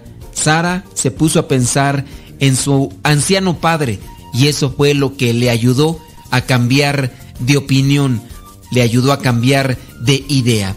Que el Espíritu Santo te ilumine y me ilumine también a mí para poder ayudarnos mutuamente. Y así como Sara, cambiar la perspectiva de la vida y tener nuevos horizontes.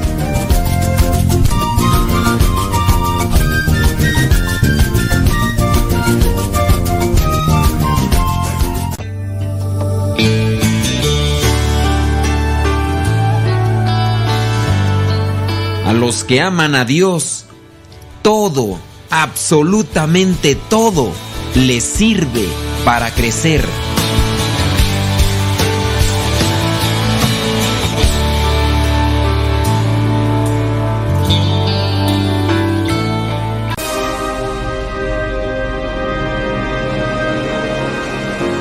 No me gusta el hecho de que muchas de las letras de nuestras canciones hablan de amores perdidos, de despecho, de engaños, de burlas, de ofensas, de amores imposibles, de deseos de venganza provocados por el despecho o el coraje, de deseos de que nuestra anterior pareja no sea feliz con otra persona, de asegurar que le será imposible olvidarnos, de que solo con nosotros gozaron del amor, de que fuimos los primeros en gozar de ciertos favores.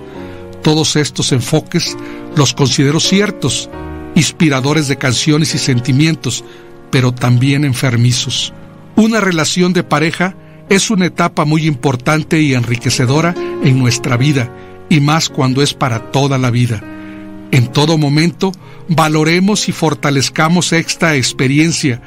Cuando haya problemas, hagamos todo lo posible para encontrar buenas soluciones. Con amor y buena voluntad, salvemos esa relación. Pero cuando no es así, tomemos nuevos caminos, no quedarnos viviendo en el pasado.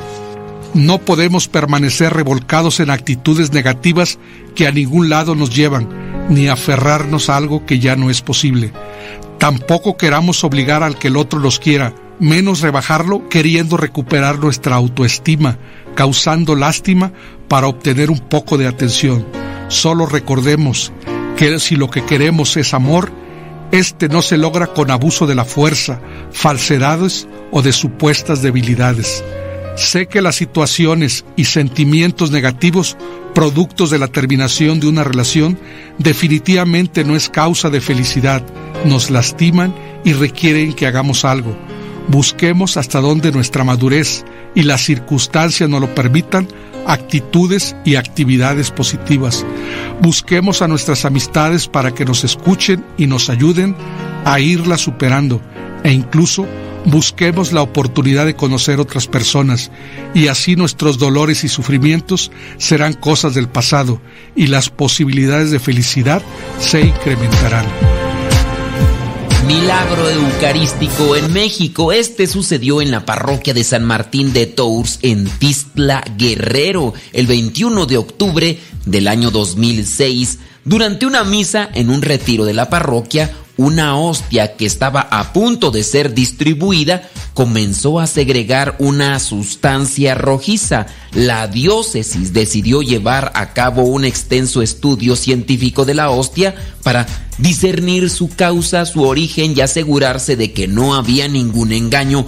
El estudio tomó varios años, pero sus resultados fueron finalmente publicados en el año 2013. La sustancia rojiza analizada en la hostia era de hecho la sangre en la que había ADN y hemoglobinas de origen humano. Dos estudios realizados por eminentes expertos forenses utilizando diferentes métodos demostraron que la sangre provenía del interior de la hostia. Esto demostró que no era posible que la sangre fuera colocada en la hostia de una fuente externa. El tipo de sangre era AB positivo, el mismo tipo de sangre que se encuentra en otros milagros eucarísticos y en el Santo Sudario de Turín. Un análisis microscópico de la sangre en el año 2010 mostró que desde el año 2006 gran parte de la sangre visible había coagulado como se esperaba, pero que las capas internas subyacentes contenían la presencia de sangre fresca que mostraban que la Eucaristía seguía sangrando. El tejido humano encontrado en la hostia estaba vivo, evidenciando los glóbulos blancos y rojos intactos y macrófagos activos. Los estudios inmunohistoquímicos revelaron que el tejido encontrado corresponde al músculo del corazón, el miocardio. Con todo, el estudio demostró sin lugar a dudas que este suceso no era de origen natural y fue más allá al vincular este milagro con los otros que ocurren en otras partes del mundo.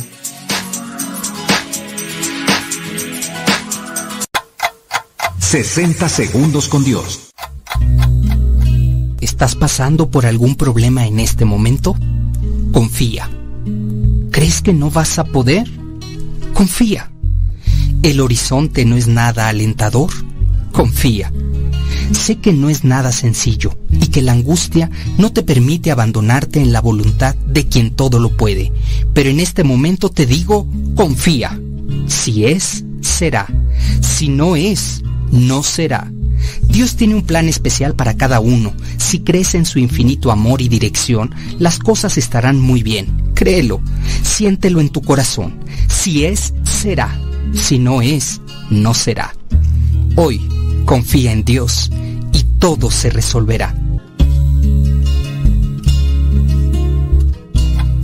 60 segundos con Dios.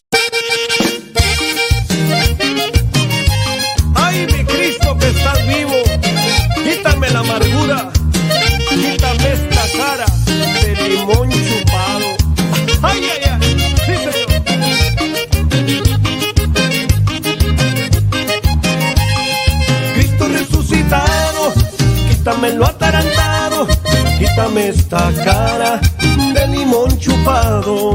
Cristo resucitado, quítame lo atarantado, quítame esta cara de limón chupado. Que la luz de tu resurrección ilumine mi vida y alumbre mi corazón. Ilumine mi vida y alumbre mi corazón. Quítame lo atarantado, quítame esta cara de limón chupado. Cristo resucitado, quítame lo atarantado, quítame esta cara de limón chupado. Mi Señor, sana mi depresión, llévate mi amargura, dame tu gozo, Señor. Llévate mi amargura, dame tu gozo, Señor.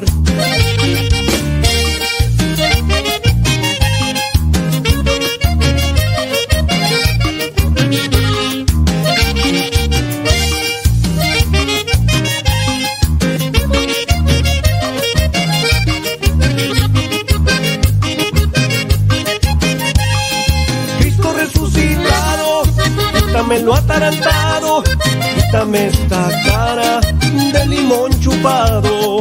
Cristo resucitado, quítame lo atarantado, quítame esta cara de limón chupado.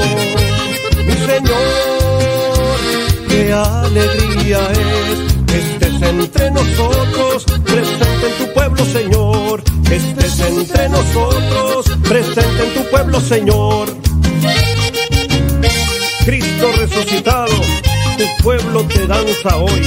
Celebramos tu victoria, también celebramos tu amor. Amor que es más grande que nuestra angustia, amor que es más grande que nuestra depresión. Cristo resucitado, quítanos lo atarantado, quítanos esta cara de limón chupado. Cristo resucitado, quítanos lo atarantado, quítanos esta cara de limón chupado.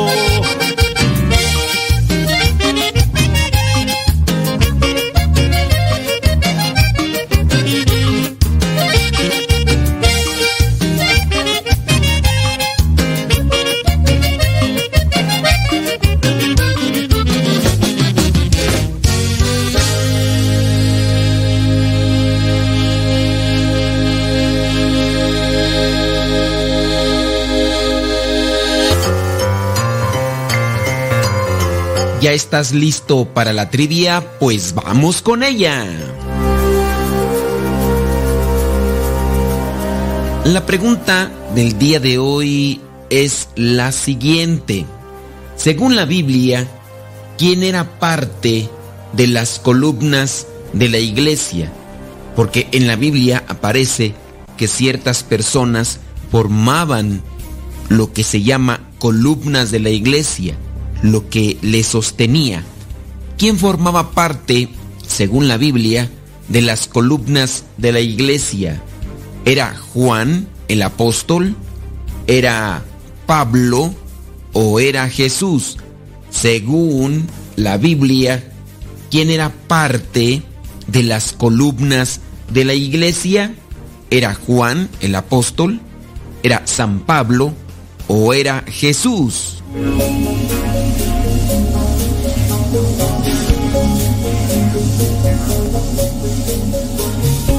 Si tu respuesta fue que quien formaba parte de las columnas de la iglesia era Pablo, déjame decirte que no, te equivocaste. Tenemos que referirnos al texto bíblico. En el texto bíblico refiere que un grupo de personas formaban lo que eran llamadas las columnas de la iglesia. La iglesia que Cristo fundó y que muchos dicen que Jesucristo no vino a fundar, pero ahí en la Biblia aparece y no se puede negar esto. Menciona a tres personas que formaban parte de estas columnas de la iglesia. No era Pablo, a lo mejor de inmediato te fuiste con el nombre de Jesús. Jesús no forma parte de las columnas de la iglesia y lo voy a explicar ahorita por qué. Pero si tú dijiste que quien formaba parte de las columnas de la iglesia era Juan el apóstol, entonces has acertado. Mira, es sencillo. Vayamos a lo que es la carta a los Gálatas, capítulo 2, versículo 9. Gálatas capítulo 2, versículo 9, donde dice, Santiago, Cefas, es decir, Pedro, y Juan eran tenidos como columnas de la iglesia. Eran tenidos como columnas de la iglesia Santiago, Cefas y Juan. Te acordarás que en el momento de la transfiguración Jesús escogió a tres de sus discípulos. También eran Santiago, Pedro y Juan y fueron los únicos que pudieron estar en ese momento tan importante en el que Moisés y Elías se aparecen al lado de Jesús. Ahora, en esta carta a los Gálatas encontramos el testimonio de Pablo. Pablo ya se encontraba anunciando a Jesús, pero él tenía que mirar a los que eran tenidos como superiores dentro de la iglesia que Cristo fundó. Tú eres Pedro y sobre esta piedra edificaré mi iglesia. La iglesia debe tener una estructura, debe tener una jerarquía, debe tener a alguien quien esté al frente coordinando y al mismo tiempo que sean las columnas que vienen a dar el soporte. Sí, la piedra angular sin duda es Cristo, pero debe de haber alguien quien dirija, quien coordine, quien pueda dar consejo. En la carta a los Gálatas encontramos en el versículo 2 cuando dice, Fui porque Dios me había mostrado que tenía que ir y allí expuse ante la comunidad el Evangelio que anuncio a los no judíos. Esto dice sucedió 14 años después cuando fue a Jerusalén con Bernabé y dice que también se llevó a Tito. Expuso ante la comunidad Pablo lo que anunciaba de parte de Jesús y lo explicó también dice el versículo 2, capítulo 2 de Gálatas, que eso lo explicó en privado ante aquellos que eran reconocidos como de mayor autoridad para dejar en claro de lo que él estaba haciendo y que su trabajo no era un trabajo inútil. Y ya en el versículo 9 menciona Santiago, Cefas o Pedro y Juan eran tenidos como columnas de la iglesia. Reconocieron que Dios me había concedido el privilegio y para confirmar que nos aceptaban, en este caso a Pablo, Bernabé y a Tito, dice que para confirmar que los aceptaban, les dieron la mano a él y a Bernabé y estuvieron de acuerdo en que ellos fueran a trabajar entre los no judíos, mientras que ellos trabajarían entre los judíos. Pablo tuvo que buscar la aprobación de estos que eran llamados las columnas de la iglesia. Ciertamente por ser columnas no quiere decir que no se equivocan o que no tenían cierto tipo de desacuerdos. Incluso más adelante, Pablo tendrá que ir con Pedro y tendrá que llamarle la atención por cierta actitud que no es conveniente. Hablando de la iglesia, hablando de una fábrica, de una empresa, se necesita una estructura, se necesitan normas, se necesita disciplina para que pueda seguir caminando. Se necesita el consejo, se necesita la opinión, se necesita el liderazgo. No se puede mantener la iglesia si no existe una estructura como tal. La misma Biblia llegó a aparecer como tal el Nuevo Testamento hasta el año 300 y fracción. Antes de eso ya existían los santos padres con sus escritos, ya tenían tradiciones orales que se transmitían entre los sucesores de los apóstoles, pero a pesar de todo esto hay muchas personas que quieren un rechazo, quieren vivir la anarquía, pareciera ser que tienen cierto tipo de alergia hacia lo que es la autoridad, hacia lo que es una estructura que viene a regir y ayudar para el mejor funcionamiento espiritual de la iglesia.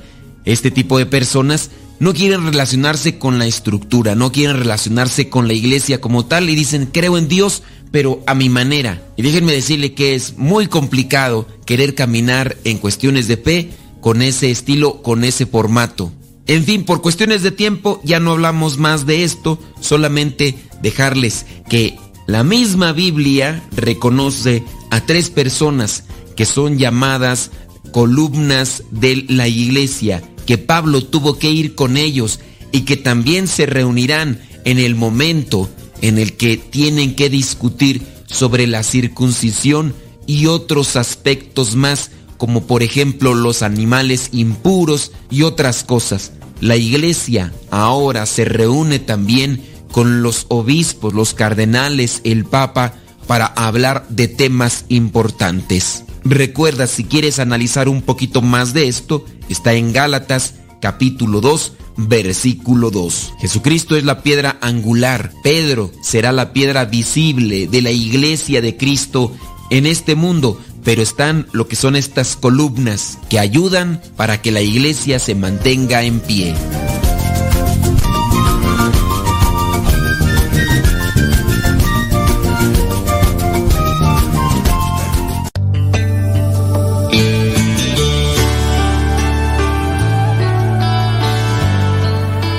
El amor hace al hombre capaz de realizar grandes cosas.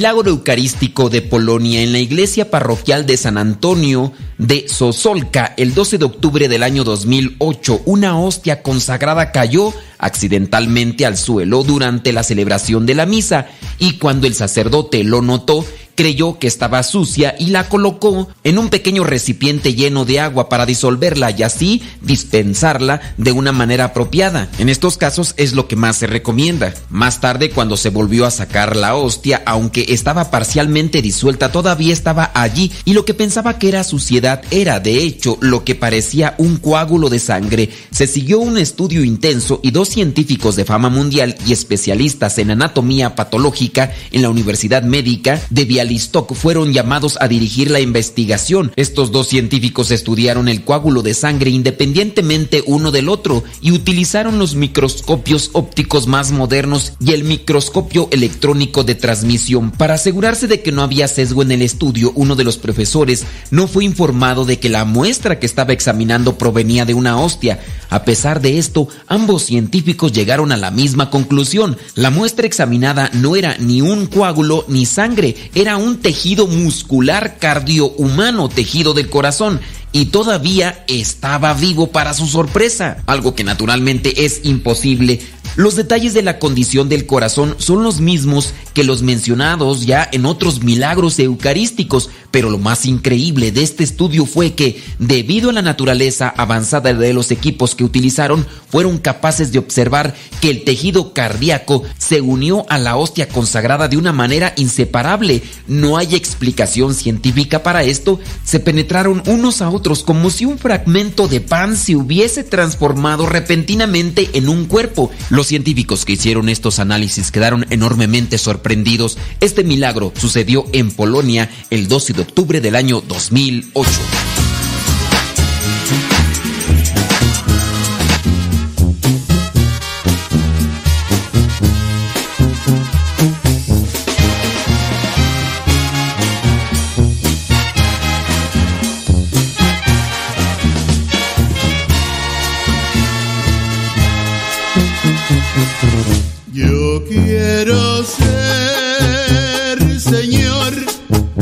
Gota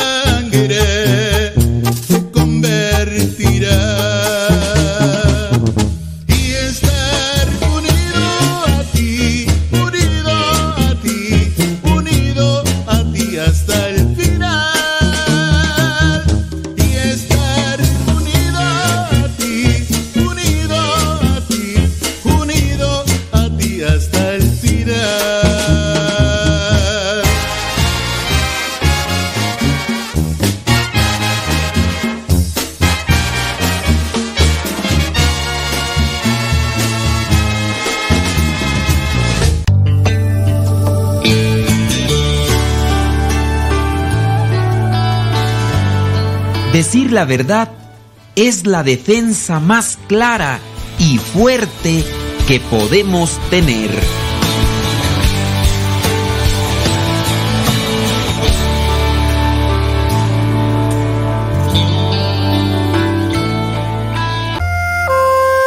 La humildad es la puerta por donde entra el amor. Escuchas Radio Cepa. ¿Cómo olvidar el día en que te conocí? Nuestras almas se encontraron. Una bella amistad se convirtió en amor. No cabe duda que fue Dios que nos unió. Desde aquel día no dejo de pensar en ti. Cada detalle tuyo me cautiva. Te convertiste ahora en parte de mí. El podcast En pareja con Dios presenta ideas para ser amigo de tu pareja, de tu cónyuge. Hoy nuestras vidas y nos da su bendición. Muchas veces hemos escuchado la frase, me casé con mi mejor amigo. Pero ¿qué pasa cuando no es así? ¿O qué tal si la monotonía y el tiempo los ha distanciado y ya no son amigos como antes?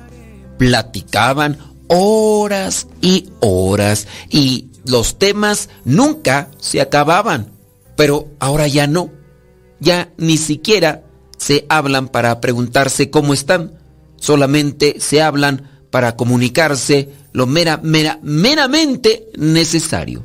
¿Cómo definimos a un amigo? ¿Tienes alguna idea? Bueno, un amigo, desde nuestro parecer, es aquel que te escucha, es aquel que está contigo en las buenas y en las malas, que incluso te aprecia incondicionalmente. También un amigo es aquel con el que disfrutas hacer actividades y con el que incluso quieres compartir todo sin reservas. Entonces, ¿por qué en algunas ocasiones la gente, los matrimonios, separan la amistad de su relación? El término de amigos no es muy distinto o no lo debería de ser de la relación matrimonial y las cosas que se esperan uno del otro tampoco. Ahora, aquí van algunas ideas que a algunos les han ayudado para ser el mejor amigo de la esposa o la mejor amiga del esposo.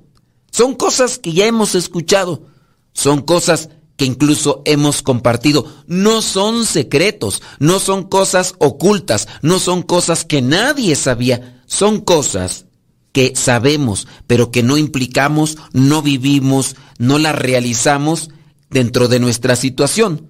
Ahora, esposos, ahí les va. La primera idea es algo que en otras ocasiones ya hemos dicho de diferentes maneras. Mira, aprende a escuchar. Para ser buen amigo, hay que aprender a escuchar. Eso ya lo sabías, sí, pero no lo vives, no lo pones en práctica. Muchas veces lo único que necesita la pareja es ser escuchado y desahogar sus angustias y compartir su día. Pero es imposible hacerlo si solo eh, demandamos atención y no aprendemos a escuchar lo que el otro necesita. Recuerda, el objetivo de esta reflexión es llevarte a concientizar qué tan buen amigo eres. Un amigo sabe escuchar. Entonces, aprende a escuchar. Número dos, mira lo bueno que hay en tu pareja. Siempre busca los atributos positivos que tiene el otro o la otra. A veces funciona hacer una lista de aquellas cosas buenas que tiene tu pareja y repasarla de vez en cuando. Cuando intentas tener un amigo nuevo, siempre buscas las cosas buenas que tienen en común y siempre ves lo bueno. En tus inicios de tu relación, ¿cuántas de las veces no decías, oye, a mí me gusta esto, a mí me gusta lo otro, oye, a mí también, oh, a mí también me encanta esto, me encanta lo otro? Y se iban encontrando las cosas buenas, las cosas con las que compaginabas. Y puede ser que encuentres algunas cosas con las que no compaginas, pero son cosas buenas y esas hay que mirarlas, no hay que mirar más lo negativo. Acuérdate, el enfoque está en ser amigos de tu cónyuge, de tu pareja. Número tres, dedicar tiempo de calidad. Los buenos amigos se dedican tiempo, van al cine, salen a pasear, van a una comida. Disfruten de pasar tiempo juntos, apaguen la televisión, la computadora, el teléfono por un tiempo y disfruten de su compañía. Los buenos amigos disfrutan de su compañía. Cuando viene un amigo de visita a tu casa, dedicas todo tu tiempo para atenderlo, o no es así, para platicar. Buscas temas que pudieran servir para conectarse. Así también debes de buscar aquellos temas que pueden servir para acercarse más. Tiempo de calidad. Los buenos amigos, los amigos se dedican tiempo de calidad. Siguiente idea o consejo. Perdona siempre. Nunca debemos esperar que nos pidan perdón para perdonar. Si no perdonáramos a nuestros amigos por sus errores, no tendríamos amigos. ¿Por qué no podemos ser igual de tolerantes con la pareja? ¿Cuántas de las veces un amigo hizo algo y fue grave, fue grande, y tú qué le dices? No te preocupes, no importa. No tengas cuidado, ya lo vamos a reparar. Las cosas materiales van y vienen. Lo bueno es que estás bien. Eso decimos cuando a la otra persona la consideramos nuestro amigo. Y a veces eso no pasa en los matrimonios. ¿Cuántas de las veces no se siguen reprochando de cosas que ya ni tiene sentido de hablarlas? Ha pasado el tiempo, las cosas materiales incluso ya ni están en nuestras vidas, pero sí el recuerdo para reprocharse. Siguiente consejo, comunica lo que sientes. El aprender a escuchar funciona bastante bien, pero si no aprendemos a expresar exactamente nuestros sentimientos como los sentimos en el momento, la pareja nunca va a saber qué es lo que se está experimentando. ¿Cuántas de las veces las parejas no se dan cuenta de lo que sufre el otro por medio de otras personas? Y es que quizá a lo mejor la otra persona ya no te comunica nada porque cuando te lo está platicando tú te pones a mirar tu celular o te pones a mirar otras cosas y no le prestas la atención debida. Hay que comunicar nuestros sentimientos como los sentimos en el momento. Siguiente consejo y una de las cosas más cotidianas, nunca caer en la monotonía. En la vida moderna estamos acostumbrados a tener una rutina para todo ya desde que nos levantamos nos vamos al trabajo para comer, para descansar. Todo es una rutina, es decir, es un cuadro de actividades que se van siguiendo conforme a un tiempo. Esta rutina muchas de las veces cae en la monotonía y por lo tanto se convierte en aburrido y tedioso.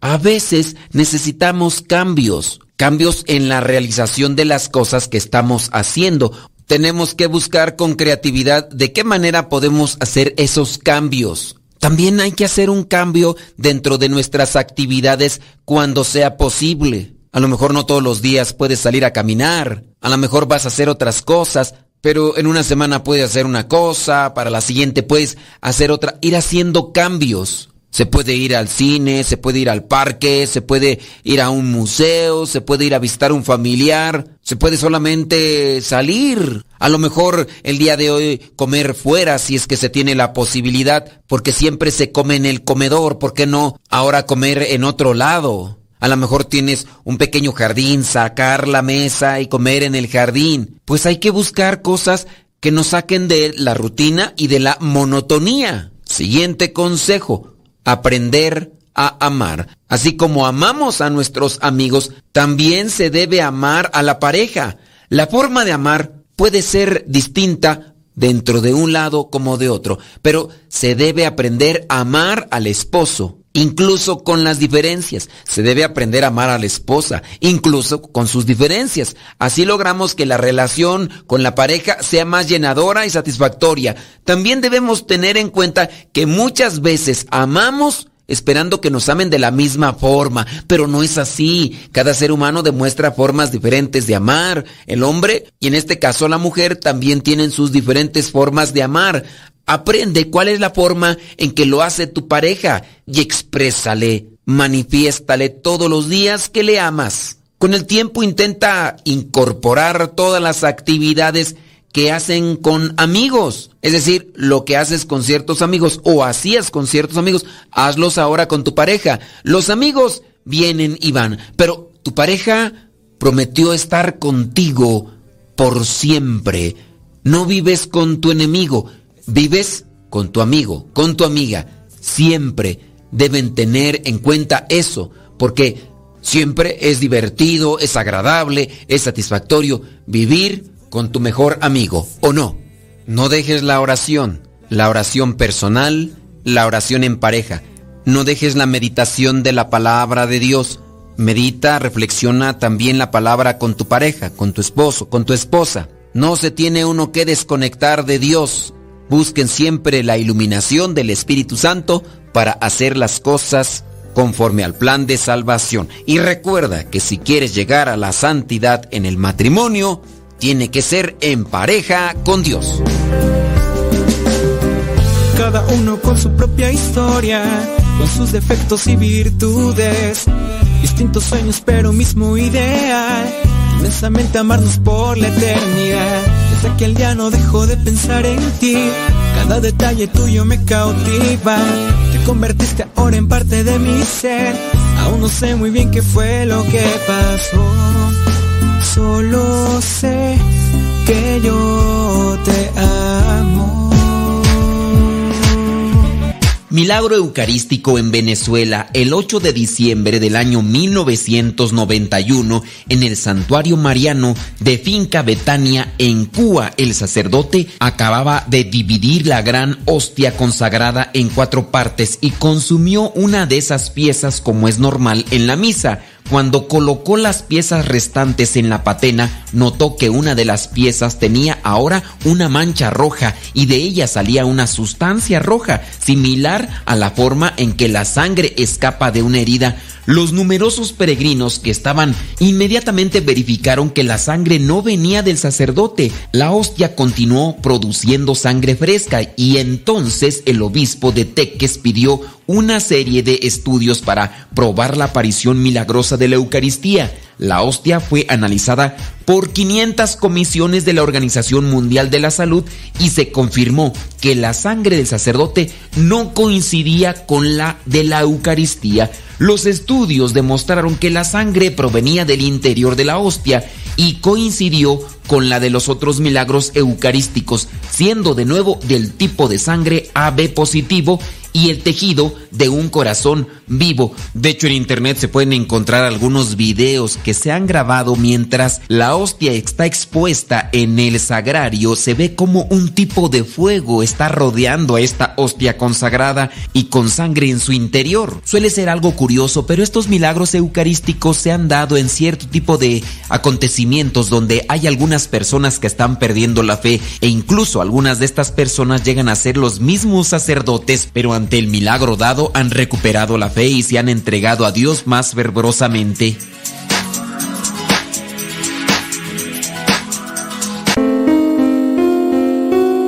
El lenguaje más fuerte de la fe son las obras. Escuchas Radio Cepa.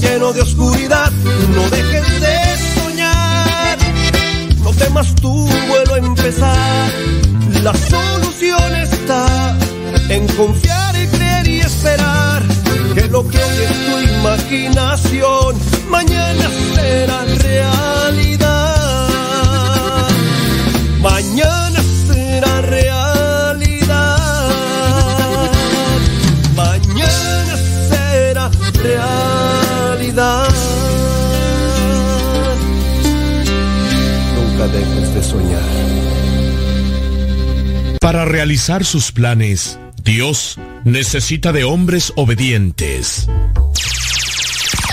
Escuchas Radio Cepa.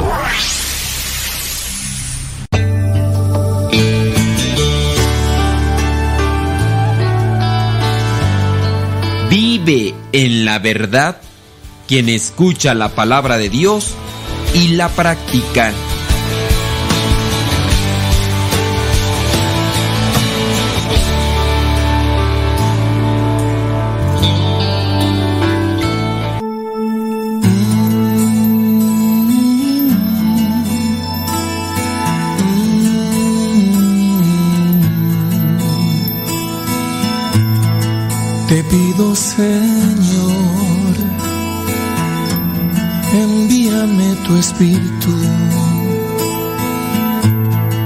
Soplame, Señor,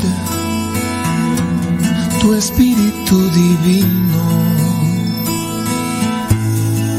Todos mis temores se irán, huirán, mi entendimiento se abrirá, veré la luz y la verdad. Aunque mis problemas seguirán, persistirán, tendré la fuerza que tu espíritu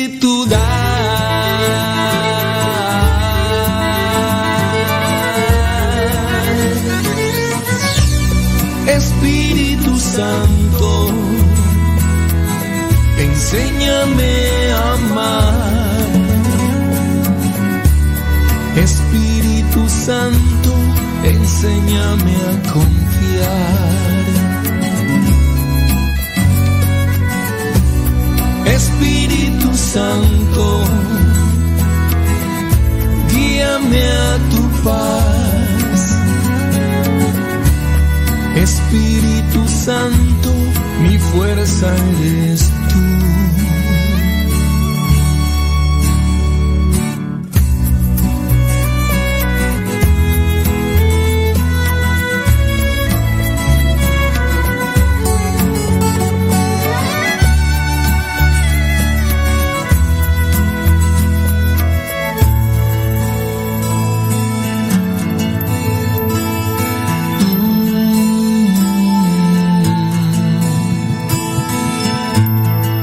Te suplico, Dios,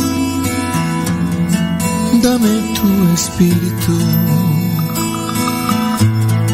Lléname, mi Dios, la vida con tu espíritu. Toda frustración se acabará, no volverá. Mi esperanza crecerá en tu amor, en tu bondad. Aunque el enemigo insistirá, me tentará, tendré la fuerza que tu espíritu da.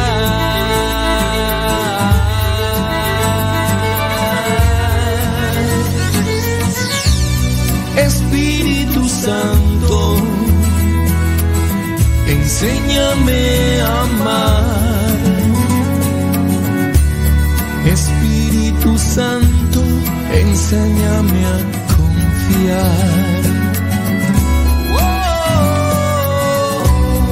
Espíritu Santo,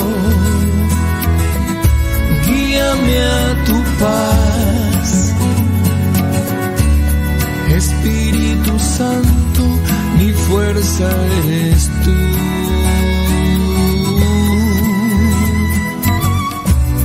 Espíritu Santo, enséñame a amar. Espíritu Santo, mi fuerza eres tú. mi fuerza eres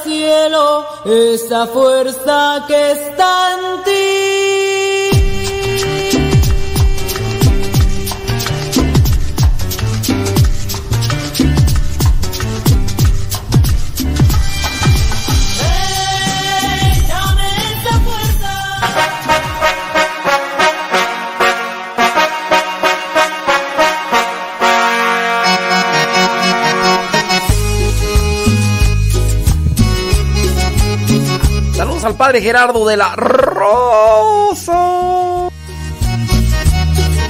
Échele, chuchis, échele.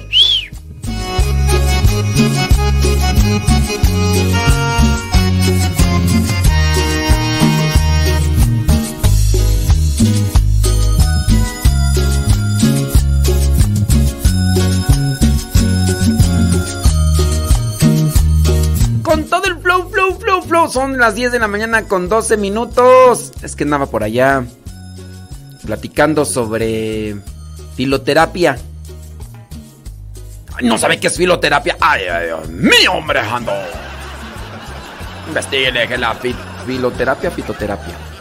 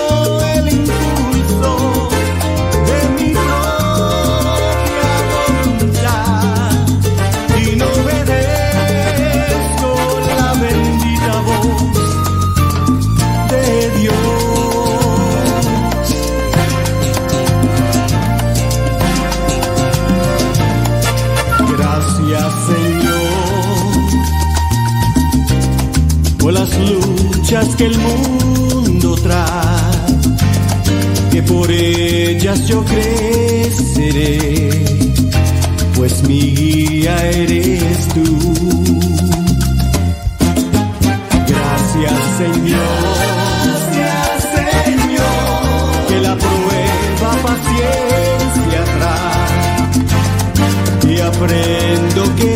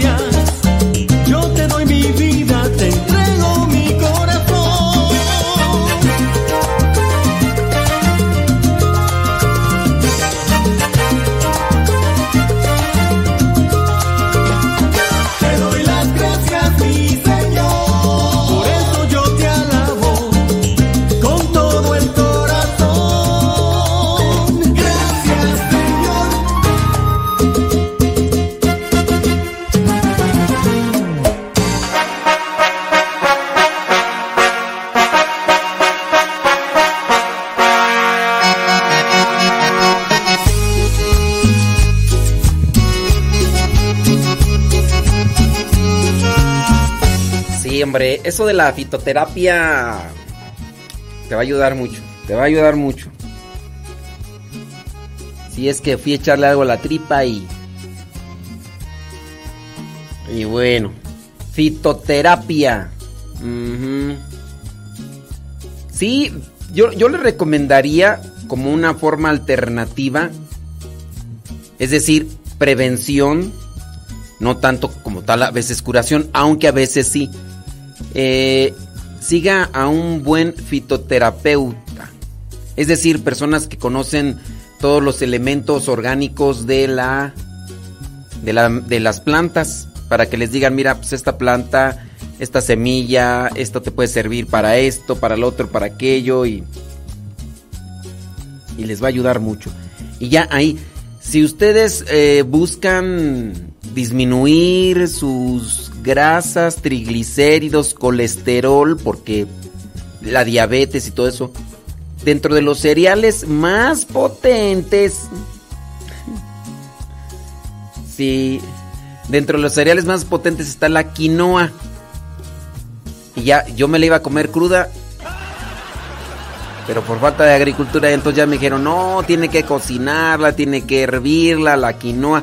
Lo que sí puede comer en abundancia y le va a hacer bien es el amaranto, pero sin miel, no en la palanqueta, porque las palanquetas regularmente, no todas, ¿verdad? Pero las palanquetas de amaranto les ponen azúcar y ahí está el problema, la azúcar. Pero si usted compra amaranto suelto, comas el amaranto en su fruta picada. El amaranto incluso hasta puede revolverlo con algunas verduras o ensaladas o si quiere solo como yo me lo estuve comiendo ahorita. Así, echen una... Esta es su sección de la fitoterapia en Al Madruga. No, pero en serio, hombre, hay que cuidar la alimentación para andar eh, bien al tiro. si no, era- Sí, no, no, hay que, pues sí, hay que, hay que cuidar las adicciones a las grasas, hay que cuidar las adicciones al azúcar o a la misma harina. ¿Quién de ustedes no tiene ahí adicción al pan, por ejemplo, pan tan rico, tan sabroso en sus diferentes presentaciones y, ay, papantla, tus hijos vuelan. La tortilla, también muy, también la tortilla es muy nutritiva, pero en grandes cantidades afecta al organismo. A mí me las quitaron unas tortillas. Sí, me las quitaron unos pandilleros que dijeron, "Trae para acá porque traemos unos pollitos rostizados y necesitamos unas tortillas y me las quitaron. Entonces este, ya, no, ya no alcancé a llegar. Sí, hombre, estoy bien amolado, hombre. Estoy muy bien por fuera. Pero por dentro... mm, mm. Sí, sí, sí. Sí, busquen la fitoterapia, les va a ayudar mucho. Sí, claro, no, hombre, chulada de maíz prieto. Sí, el maíz es bueno, pero sí, sí, por ejemplo, si vas a comer arroz, poquito, y no comas tortilla. Y si comes una tortilla, no comas arroz. Dice Diana, ¿alguien dijo pan? Mi pan, su, su, su,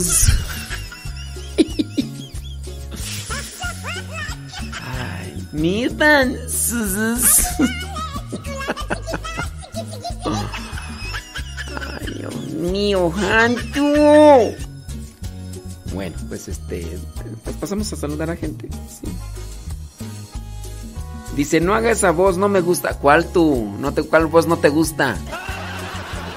¿Cuál? Ay, Dios mío. Andas muy quisquillosa. ¿Qué?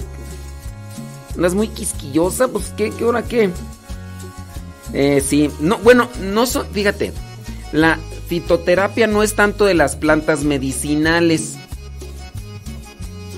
Más bien es los saber eh, qué cosas buenas tienen las plantas para consumirlas y evitar cosas, no tanto una planta me la consumo porque es medicinal, no, porque es nutritiva en sus diferentes aspectos y ayuda al organismo.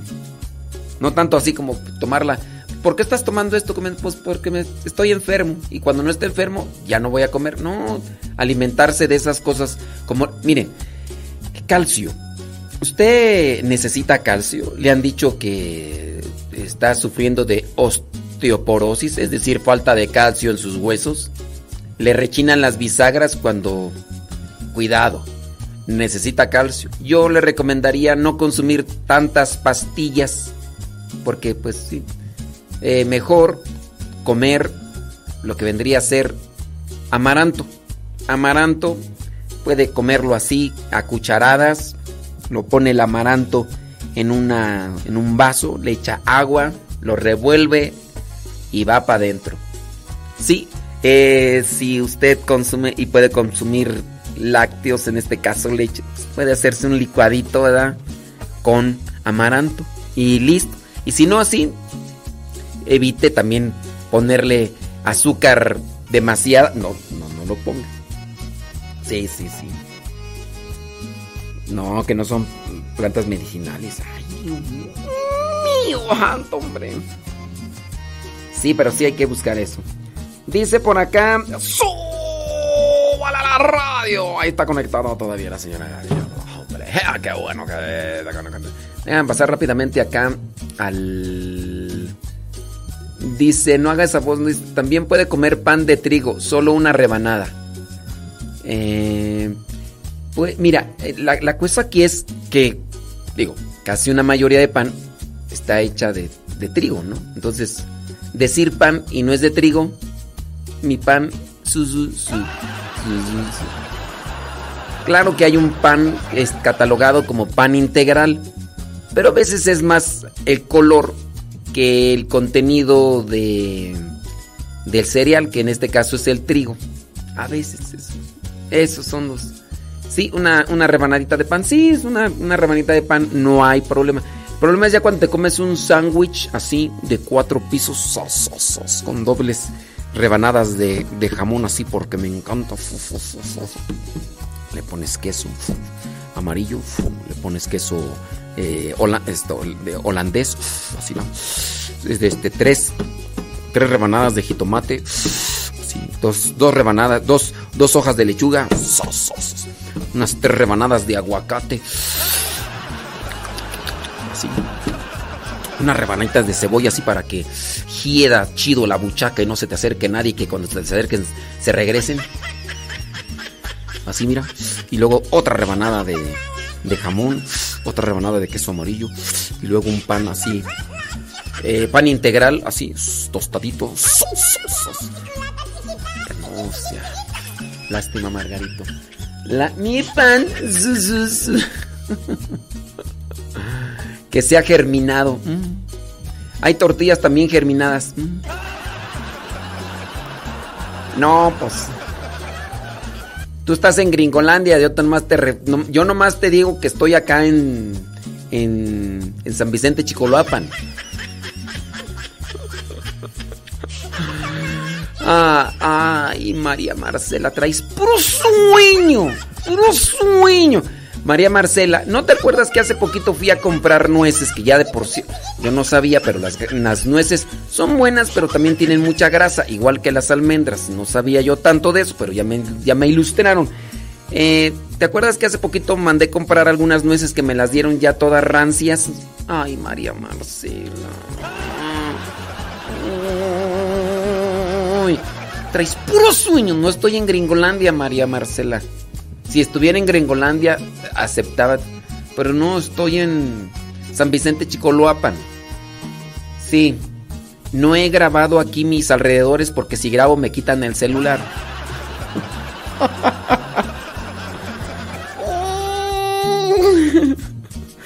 Ahora resulta que todos son nutriólogos.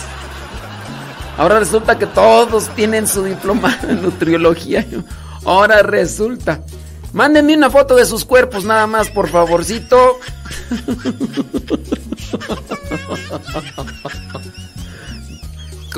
Con, ropa, no vayan a andar ahí con sus cochinadas. Mándenme una foto para ver sus, sus físicos nada más, por favor. Sí, porque yo no le creo a un nutriólogo que tiene sobrepeso. Digo, otra cosa podría ser la el metabolismo, ¿verdad? Así como que, oye, pues no como nada el metabolismo, pero si es nutriólogo tendría que, pues, mm, a ver, ahora resulta que todos son nutriólogos, voy a necesitar ver fotografías de cuerpo entero, por favor. Por favor, por favor. Porque si no, si no, no, no, no. Ah, chuchis, y ahora resulta que... Si la chuchis fue la de la idea de que si ahora resulta que todos son nutriólogos. Por esa vez ya, ya he desistido de decirle de mis enfermedades porque saltan médicos, curanderos, brujos, chocarreros y maestros de limpias por donde quiera. No, que tomes esto, que tome aquello, que tomen ustedes.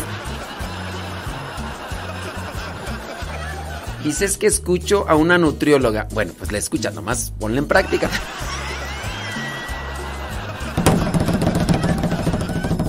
Pónganla en práctica también ustedes, ¿ok? Porque nomás puro para acá y nada para allá. También ustedes pónganla en práctica, criaturas. Dice que es que escucho, ah, escucho a una nutrióloga desde hace seis años. Ah, dice que también la pone en práctica. Bueno. Sí, pero acuérdense que debemos tener también mucho cuidado, no andar dando nuestras recetas particulares y personales a los demás como si fuera una norma general. Cada organismo se rige por su constitución muy particular. Entonces, no lo que a mí me recetaron como una forma como una tabla como una este mm, tabla de, de, de alimentación nutricional no no va a ser igual para ustedes nomás. Nomás se los. Nada más así como, como Arbeiteisia. Como Arbeiteisia. Son ya las 10 de la mañana con 29 minutos. Saludos aquí en la hora de los nutriólogos.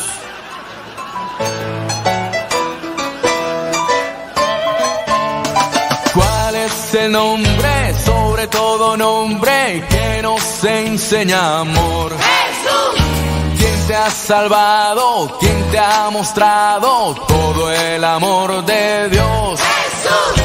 El rey de reyes, señor de señores, grita de corazón. Jesús. Alfa y Omega, Rey poderoso, Padre tu Hijo soy. Por eso quiero cantarte.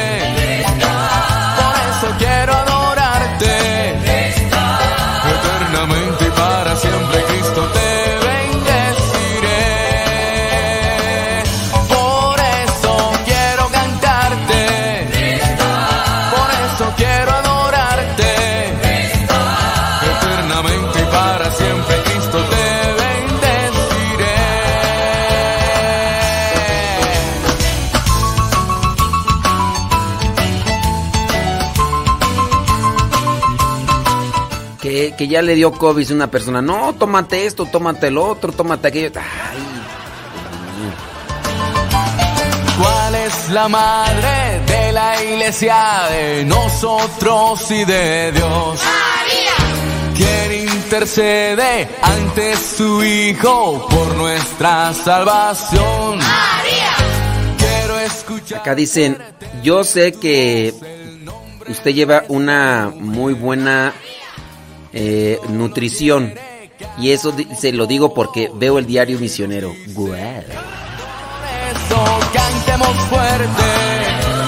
Lo que pasa es que cuando ya apago la cámara de la grabación me echo mis hamburguesas, pizzas, maruchan, hot dogs.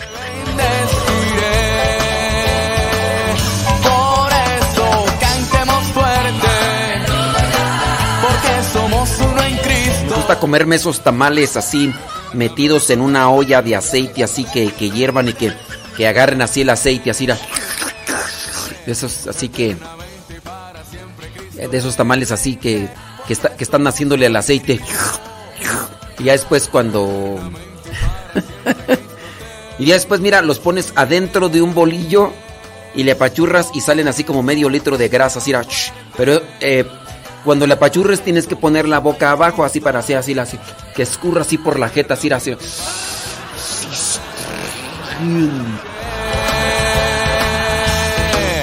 Eternamente y para siempre Cristo te bendeciré. Eternamente y para siempre Cristo te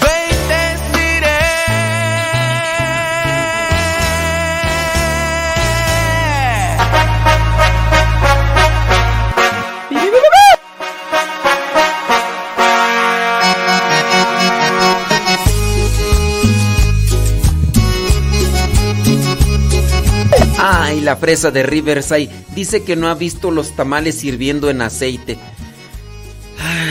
Les hace falta barrio.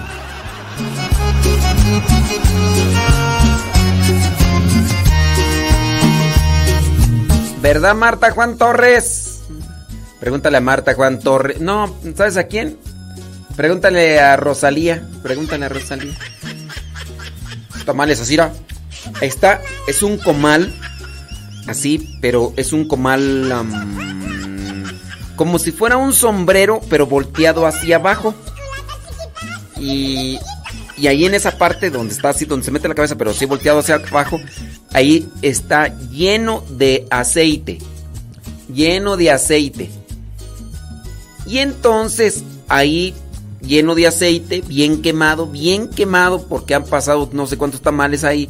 Ahí le meten los tamales y mira, los tamales así, nadando así, hasta de... Así, hasta... ¿Cómo, cómo le llaman? Hasta ha- haciendo un nado sincronizado ahí. Y Pregúntale a Leito. Pregúntale a Leito unos tamales así, nadando en aceite, mira. Así, se avientan dorsal de lado, de izquierdo, de... Y haciéndole así. El aceite así. ¿Verdad, Leito? Ay, le hace falta barrio. Ay, pues, pero pues, ¿qué quiere? Pues es. Pues, fresilla.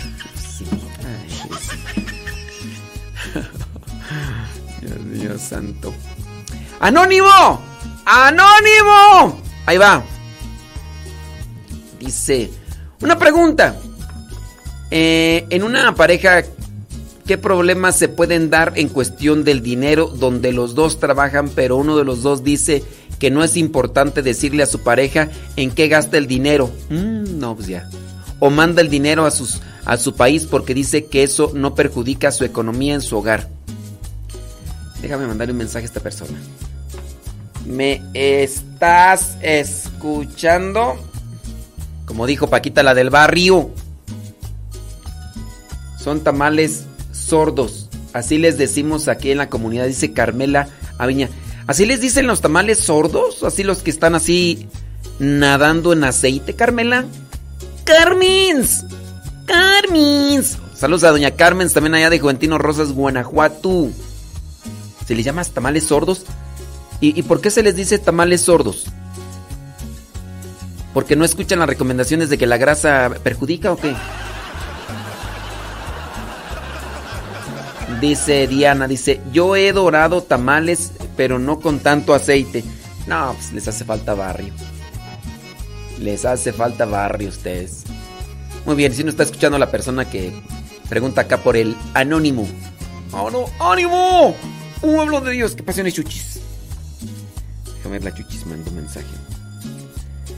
Dice que... Lo de las porciones. Ah, ya mandó una... Esta tabla de las porciones. Y ya según el peso y la talla es lo que se recomienda comer de cada una. Uy, no, pues. De las porciones por el tamaño. Oye, este... Entonces, ¿qué tú tienes que tomar una porción así de por el tamaño? Tienes que ser como del tamaño de una... La porción tiene que ser así del tamaño como de una... Utilizas una corcholata para las medidas, ¿no?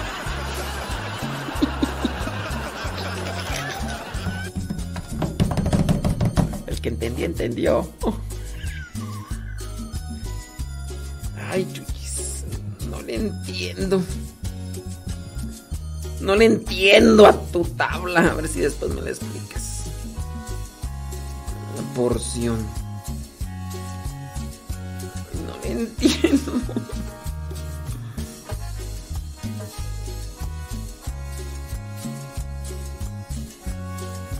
No le entiendo. O sea, sí veo las cosas ahí, pues, pero... Porciones de alimentos establecidos por el sistema... mm, tercera edición. O sea, sí veo las porciones y todo ahí, pero no le entiendo. ¿No tú crees que yo voy a andar midiendo las cosas, hombre? No. Camarón, 5 piezas. Bistec bola magro, 30 gramos. ¿Tú crees que voy a andar yo midiendo el, el, el bistec del carne roja de... A ver, 30, no. Échame un taco ya. No, pero también carnes rojas no puedo comer ahorita. Dice Lulabel que ando de Chucky. No, yo ando de Freddy Cougar. Ay, Dios mío santo. ¿Tenía la de Freddy Krueger? No.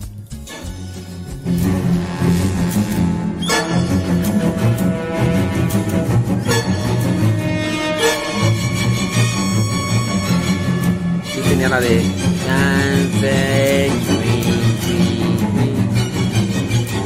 No, no le entiendo. Yo no sé, le entiendo. Según la tabla me podría comer 90 gramos de pechuga de pollo. Tú 90 gramos es mucho. Acuérdate que también eh, es por el tamaño. Yo creo que tú nada más 10, 10 gramos chuchis. Sí. 90 es mucho. No, sí, 90, no, 90. No, no. Nah, chuchis, no. Sí, sí, sí. ¿En qué estaban? Ya se me olvidó. Mugrivirus. Ah, mugrivirus. Ah, sí es cierto que yo tengo ahí una pregunta que... A ver, escribe una señora. Dice que en su pareja problemas, dice que se pueden dar en cuestión al dinero. Los dos trabajan, pero uno de los dos dice que no es importante decirle a tu pareja en cuánto gastan. Ya desde ahí no hay transparencia. No hay transparencia, ya. Ella me mandó la chuchis ahí, a ver, a ver da. Ay, ni así le entiendo. Sobrepeso. No, no le entiendo, chuchis. No le entiendo. No le entiendo. Ya después me explicas. De todas maneras no lo voy a hacer, ¿verdad? Pero... Ok. A ver, miren. Esto sí es importante. En una pareja de matrimonios. en una pareja de matrimonios. No, no, no es que me distraigas. El problema es que se me va el avión. Esa es la bronca que ya. Con esto que me pasó ya se me olvidan las cosas. Eso no es, no es la distracción, es más bien lo que se me olvidan las cosas. ¿En qué está? Es que estábamos. Ah, sí, ok. Miren. Eh, Desde la misma Biblia encontramos que los dos dejan de ser dos para ser uno. Cuando se casan, tiene que darse una conexión, una unidad. Eh, es compartir, es vivir. Y al ser los dos una sola persona, tendrán que tener conocimiento de muchas cosas, de muchas cosas. Dentro de estas cosas está la economía, la salud, hablando también de la comida, que le gusta, que no le gusta. Este, hay cosas que sí tendrían que vivirse en lo individual. Hay cosas realmente íntimas, personales, no sé. Por ejemplo, hacer sus necesidades fisiológicas, pues eso es parte de una intimidad, es algo natural, hay que desechar eso. Pero hay, hay matrimonios que hasta eso, dejan la puerta abierta, ella está ahí, o él está ahí, y él pasa ahí como si nada, o entran como si nada. No, pues cada quien, ¿verdad? De ahí que se debe entender que se comparten. Los cuerpos mismos se fusionan. Los mismos cuerpos se entrelazan. Eso es de manera natural. Ahora, el entrelazarse con algunas partes del cuerpo también tiene que llevar a pensar que se tiene que conocer más allá de lo que vendrían ser cierto tipo de acciones. En este caso, la economía. No es aceptable que una de las dos, eh, de los dos, venga a decir que no tiene por qué darte cuentas de cuánto dinero gana. Eso está mal. Eso pronostica eh, fracturas en la relación matrimonial. Y esa fractura, esa pequeña grieta, se va a ir incrementando. A ver, ¿por qué no? No es que tú no tienes que saber cuánto yo gano. Otra cosa, tú no debes saber yo cuánto en qué gasto mi dinero. Tú no lo debes de saber. A ver, en primera, ¿están casados? Sí, están casados. ¿Tienen que saber en qué gastan? Sí, porque es la economía de los dos. No, pero es que no afecta a nuestra economía matrimonial. No afecta ahora. Pero también están obligados a tener administración económica de manera que vayan guardando para las necesidades futuras de su condición humana. Alguien se enfermó, hay un accidente, eh, hay necesidad de arreglar esto en la casa, eh, una proyección, no sé, comprar un automóvil, eh, muchas cosas. Entonces, por eso es una obligatoriedad dentro del matrimonio tener conocimiento de estas cosas. Cuando han hecho una buena elección, cuando han hecho una buena investigación de cómo es el otro, tendrían incluso que tener alguien de entre los dos que sea el administrador. A ver, tú vas a ser el economo, yo voy a encargarme de realizar estas funciones, es decir, repartirse tareas. Regularmente la que lleva la economía, la que está al frente como encargada de la economía, es la mujer, porque es la que está en la casa. Entonces ella se encarga de ver qué gastos tenemos, Claro, eso cuando hay cuando hay confianza, cuando hay transparencia, cuando hay amor, porque si hay amor hay respeto, si hay respeto hay confianza y se busca el bien común. Si no hay amor, ni hay respeto, ni hay confianza, ni hay transparencia, ni hay esperanza de las que las cosas terminen bien. Cuidado con, con tener yo sé, hay personas que han dicho que desde sus inicios, desde, sus inicios, eh, comenzaron con esa relación. Yo diría, este tipo de relaciones que se dan de esa manera, juntos pero separados, juntos pero no unidos, ese tipo de relaciones realmente no tienen buena conclusión. No tienen buena conclusión porque, pues, no tienen una, una meta clara, no tienen un enfoque claro a dónde llegar. No tienen un enfoque claro a dónde llegar. Porque están caminando cada quien por su rumbo. Y si llegan, llegarán de forma individual. ¿Qué hay que hacer? Pues hay que hablar con honestidad. El problema aquí es que si han dejado avanzar esta situación por muchos años, porque así lo comenzaron, ¿Cuántos años tendrá esta persona? Bueno, ¿cuántos años de casados tendrán esta persona que me está escribiendo?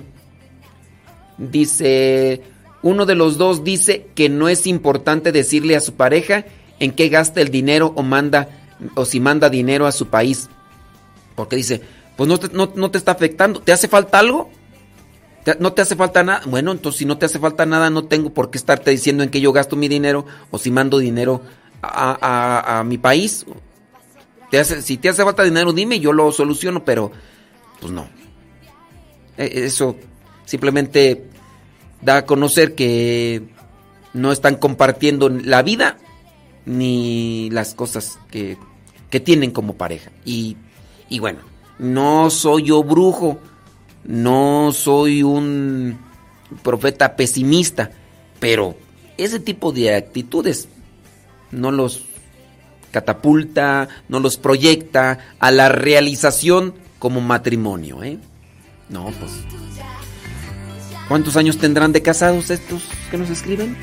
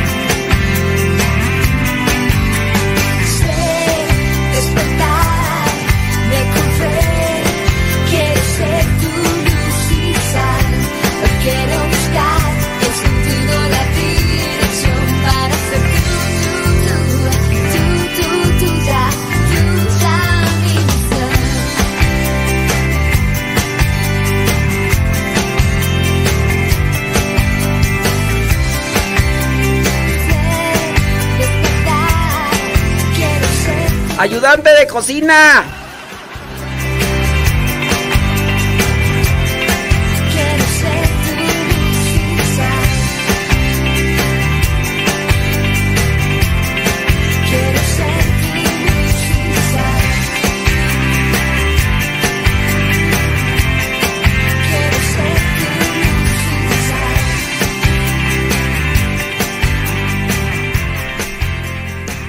Luz y sal. Canto interpretado por la colombiana Luna Aker. Ya no se llama Luna Aker. Ya se quitó ese nombre, ahora es Angélica del, del, del Río. Sí, ¿verdad? Angélica del Río.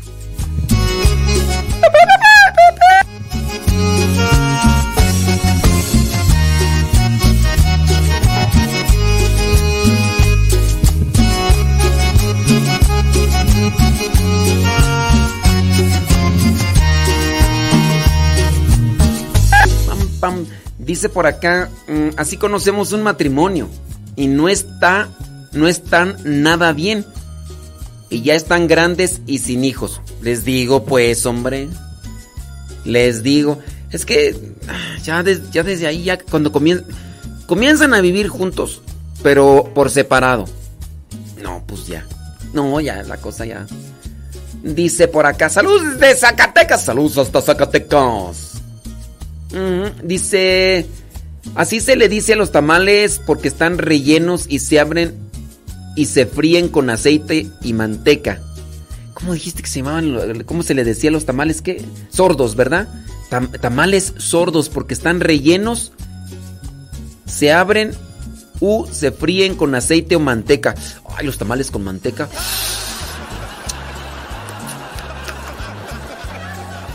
Estaba por ahí.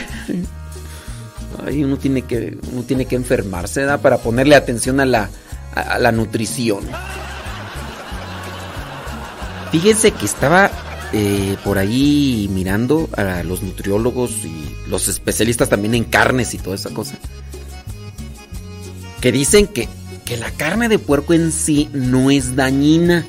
Por ejemplo, quien estaba haciendo el reporte dice, muchos podrían en su caso estar eh, rechazando las, eh, las, la carne de puerco por la grasa.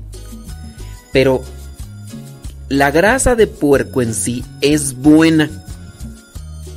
Cuando la misma comida, la misma carne del puerco, ha sido cocinada con su propia grasa. Si se les agrega otro tipo de aceites, ahí está lo malo. Pero cuando la carne ha sido cocinada con su propia grasa, ese, esa carne es recomendada. No sé, ¿te imaginas unas carnitas? Yo no sé de hacer carnitas, pero he sabido que algunas personas, para que estén mejor las carnitas, le echan más grasa o le echan más aceites de otras cosas. Si las puras carnitas se hicieran con la pura grasa del marrano, échenme dos tacos. Si un día me quieren, cuando pueda comer, ¿verdad? Ahorita no puedo comer. Si un día me quieren dar carnita de puerco, que sea de maciza o principalmente de buche. Así era.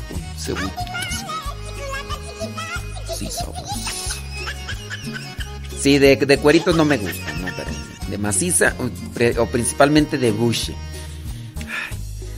El otro día que fui allí a los del Gallo Giro, que le eché un montón de salsa. ¡Ay, hijo! de Fíjate, eh, un lugar donde venden puras carnitas de, de puerco y se llama el Gallo Giro. ¡Qué gente! Vamos a las carnitas de puerco ahí al Gallo Giro. Dice, se lo digo porque yo vivo a un lado de la casa rural. Ay. ¿Por qué se le sale del YouTube y del Face? No, no estamos, eh, es- estamos todavía en el YouTube y en el Facebook, Carmela. Carmela. Ahí estamos todavía en el YouTube y en el Facebook, Carmela. Carmela. No puedo ya escucharlo, ya le intenté y nada. Ay, Carmela, yo pienso que ha de ser tu internet. Ahí estamos en el Facebook y en el YouTube, Carmela. Carmela. Carmela. Bueno, ahí estamos, Carmela. Dice, este es el pan germinado. Mm. Ay, dice, a ver qué dice. The origin- original low glycemic, flourless, sprouted grain bread. Ezequiel, ¿qué tiene que ver Ezequiel 4.9? Sesame, as described in the Holy Scripture. Ver- Ay, no, ya, eso ya es. eh, a mí se me hace que es mm, eh, promoción bíblica ya. Nada más te recuerdo que yo estoy en San Vicente, Chicoloapan. Sí, y que el día, hace unas semanas que fueron a comprarme eh, el- la nuez, me la dieron ya toda, este, rancia, ¿no? No más, no más. Sí, porque ustedes me están recomendando como si yo estuviera viendo en Los Ángeles, California. Pues, no conocen este... ¿Qué no conocen San Vicente, Chicolapan o qué? Saludos para Diego, dice. Hoy tiene su primer clase de manejo y anda emocionado pero nervioso. Así debe ser. Tú, no, mira, a ver que va a salir todo bien, hombre. Tú, tú contento y yo nervioso, dicen ahí en mi rancho. ¿Será el puerco o guaguacoa? No sé, ahí ya. Señores, señores, ya nos vamos. Ya nos vamos. Dice. Ah, sí, las cortinas del. No, no, no fue la chilindrina, fue el. El chilindrino. Es perro. El palomo. Sí, eran unas cortinas viejas ahí. No, ese chilindrino. Es que lo tenían bien consentido. Lo tenían bien consentido. Era un perro de ese que, que a cada rato ahí. Ay, mi perrito bonito. Mi, mi. ¿Cómo? Bebito Fiu Fiu. Era su bebito Fiu Fiu. Le dije, aquí nada, que bebito Fiu Fiu. Ah, sí. Dice, la carne de puerco o su grasa no es dañina en forma moderada.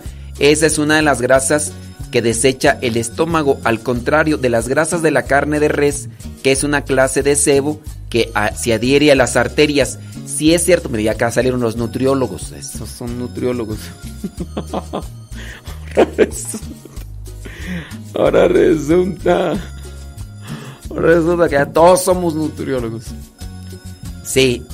Este, sí, pues la- de las grasas de animales, en el caso del puerquito, son las mejores. Señoras y señores, son 57 minutos después de la hora. Hay unos vídeos, vámonos con una rolita, aunque ya la hayamos puesto, pero pues para que se pongan a bailar, aunque no les guste la banda, pero. Y va de nuez, dijo Andrés, su hermano Héctor García y su banda. ¿Me concede esta pieza? Phoenix, Arizona. ¡Tuchis! Échale Ferrer. Un solo al padre Modesto Lule. ¿Sueltos o agarrados? A mi padrecito Cueto. Y al padre Chido. ¡Vámonos! ¡Vámonos! ¡Súbale a la radio! En la oscuridad vivía yo, ya alejado de mi Señor, creía todo menos en ti, porque a todo decía que sí. La bruja Panchita o el mercado,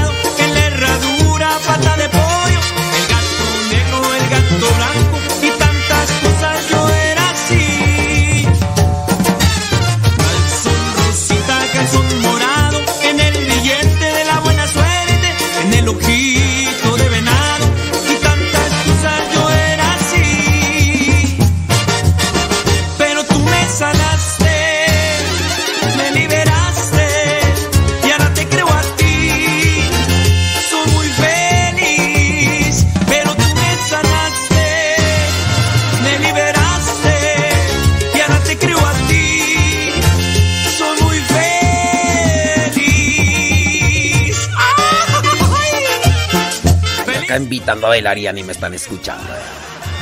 Y vámonos católicos. Con Cristo todo, sin Cristo nada.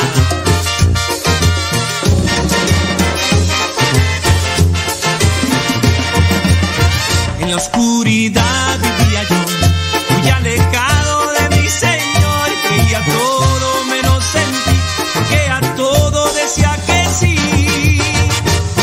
Panchita vuelta al mercado. Viene lo que Dios ha unido con Pati Paco. Después regresamos con más segmentos, cápsulas y saludos aquí en Radio Cepa. Descargue la aplicación y ahí nos puede conectar. ¡Carmela! de la buena suerte en el ojito de venado y tantas Yo, yo invitando a bailar y me dejó en visto. pero tú me sanaste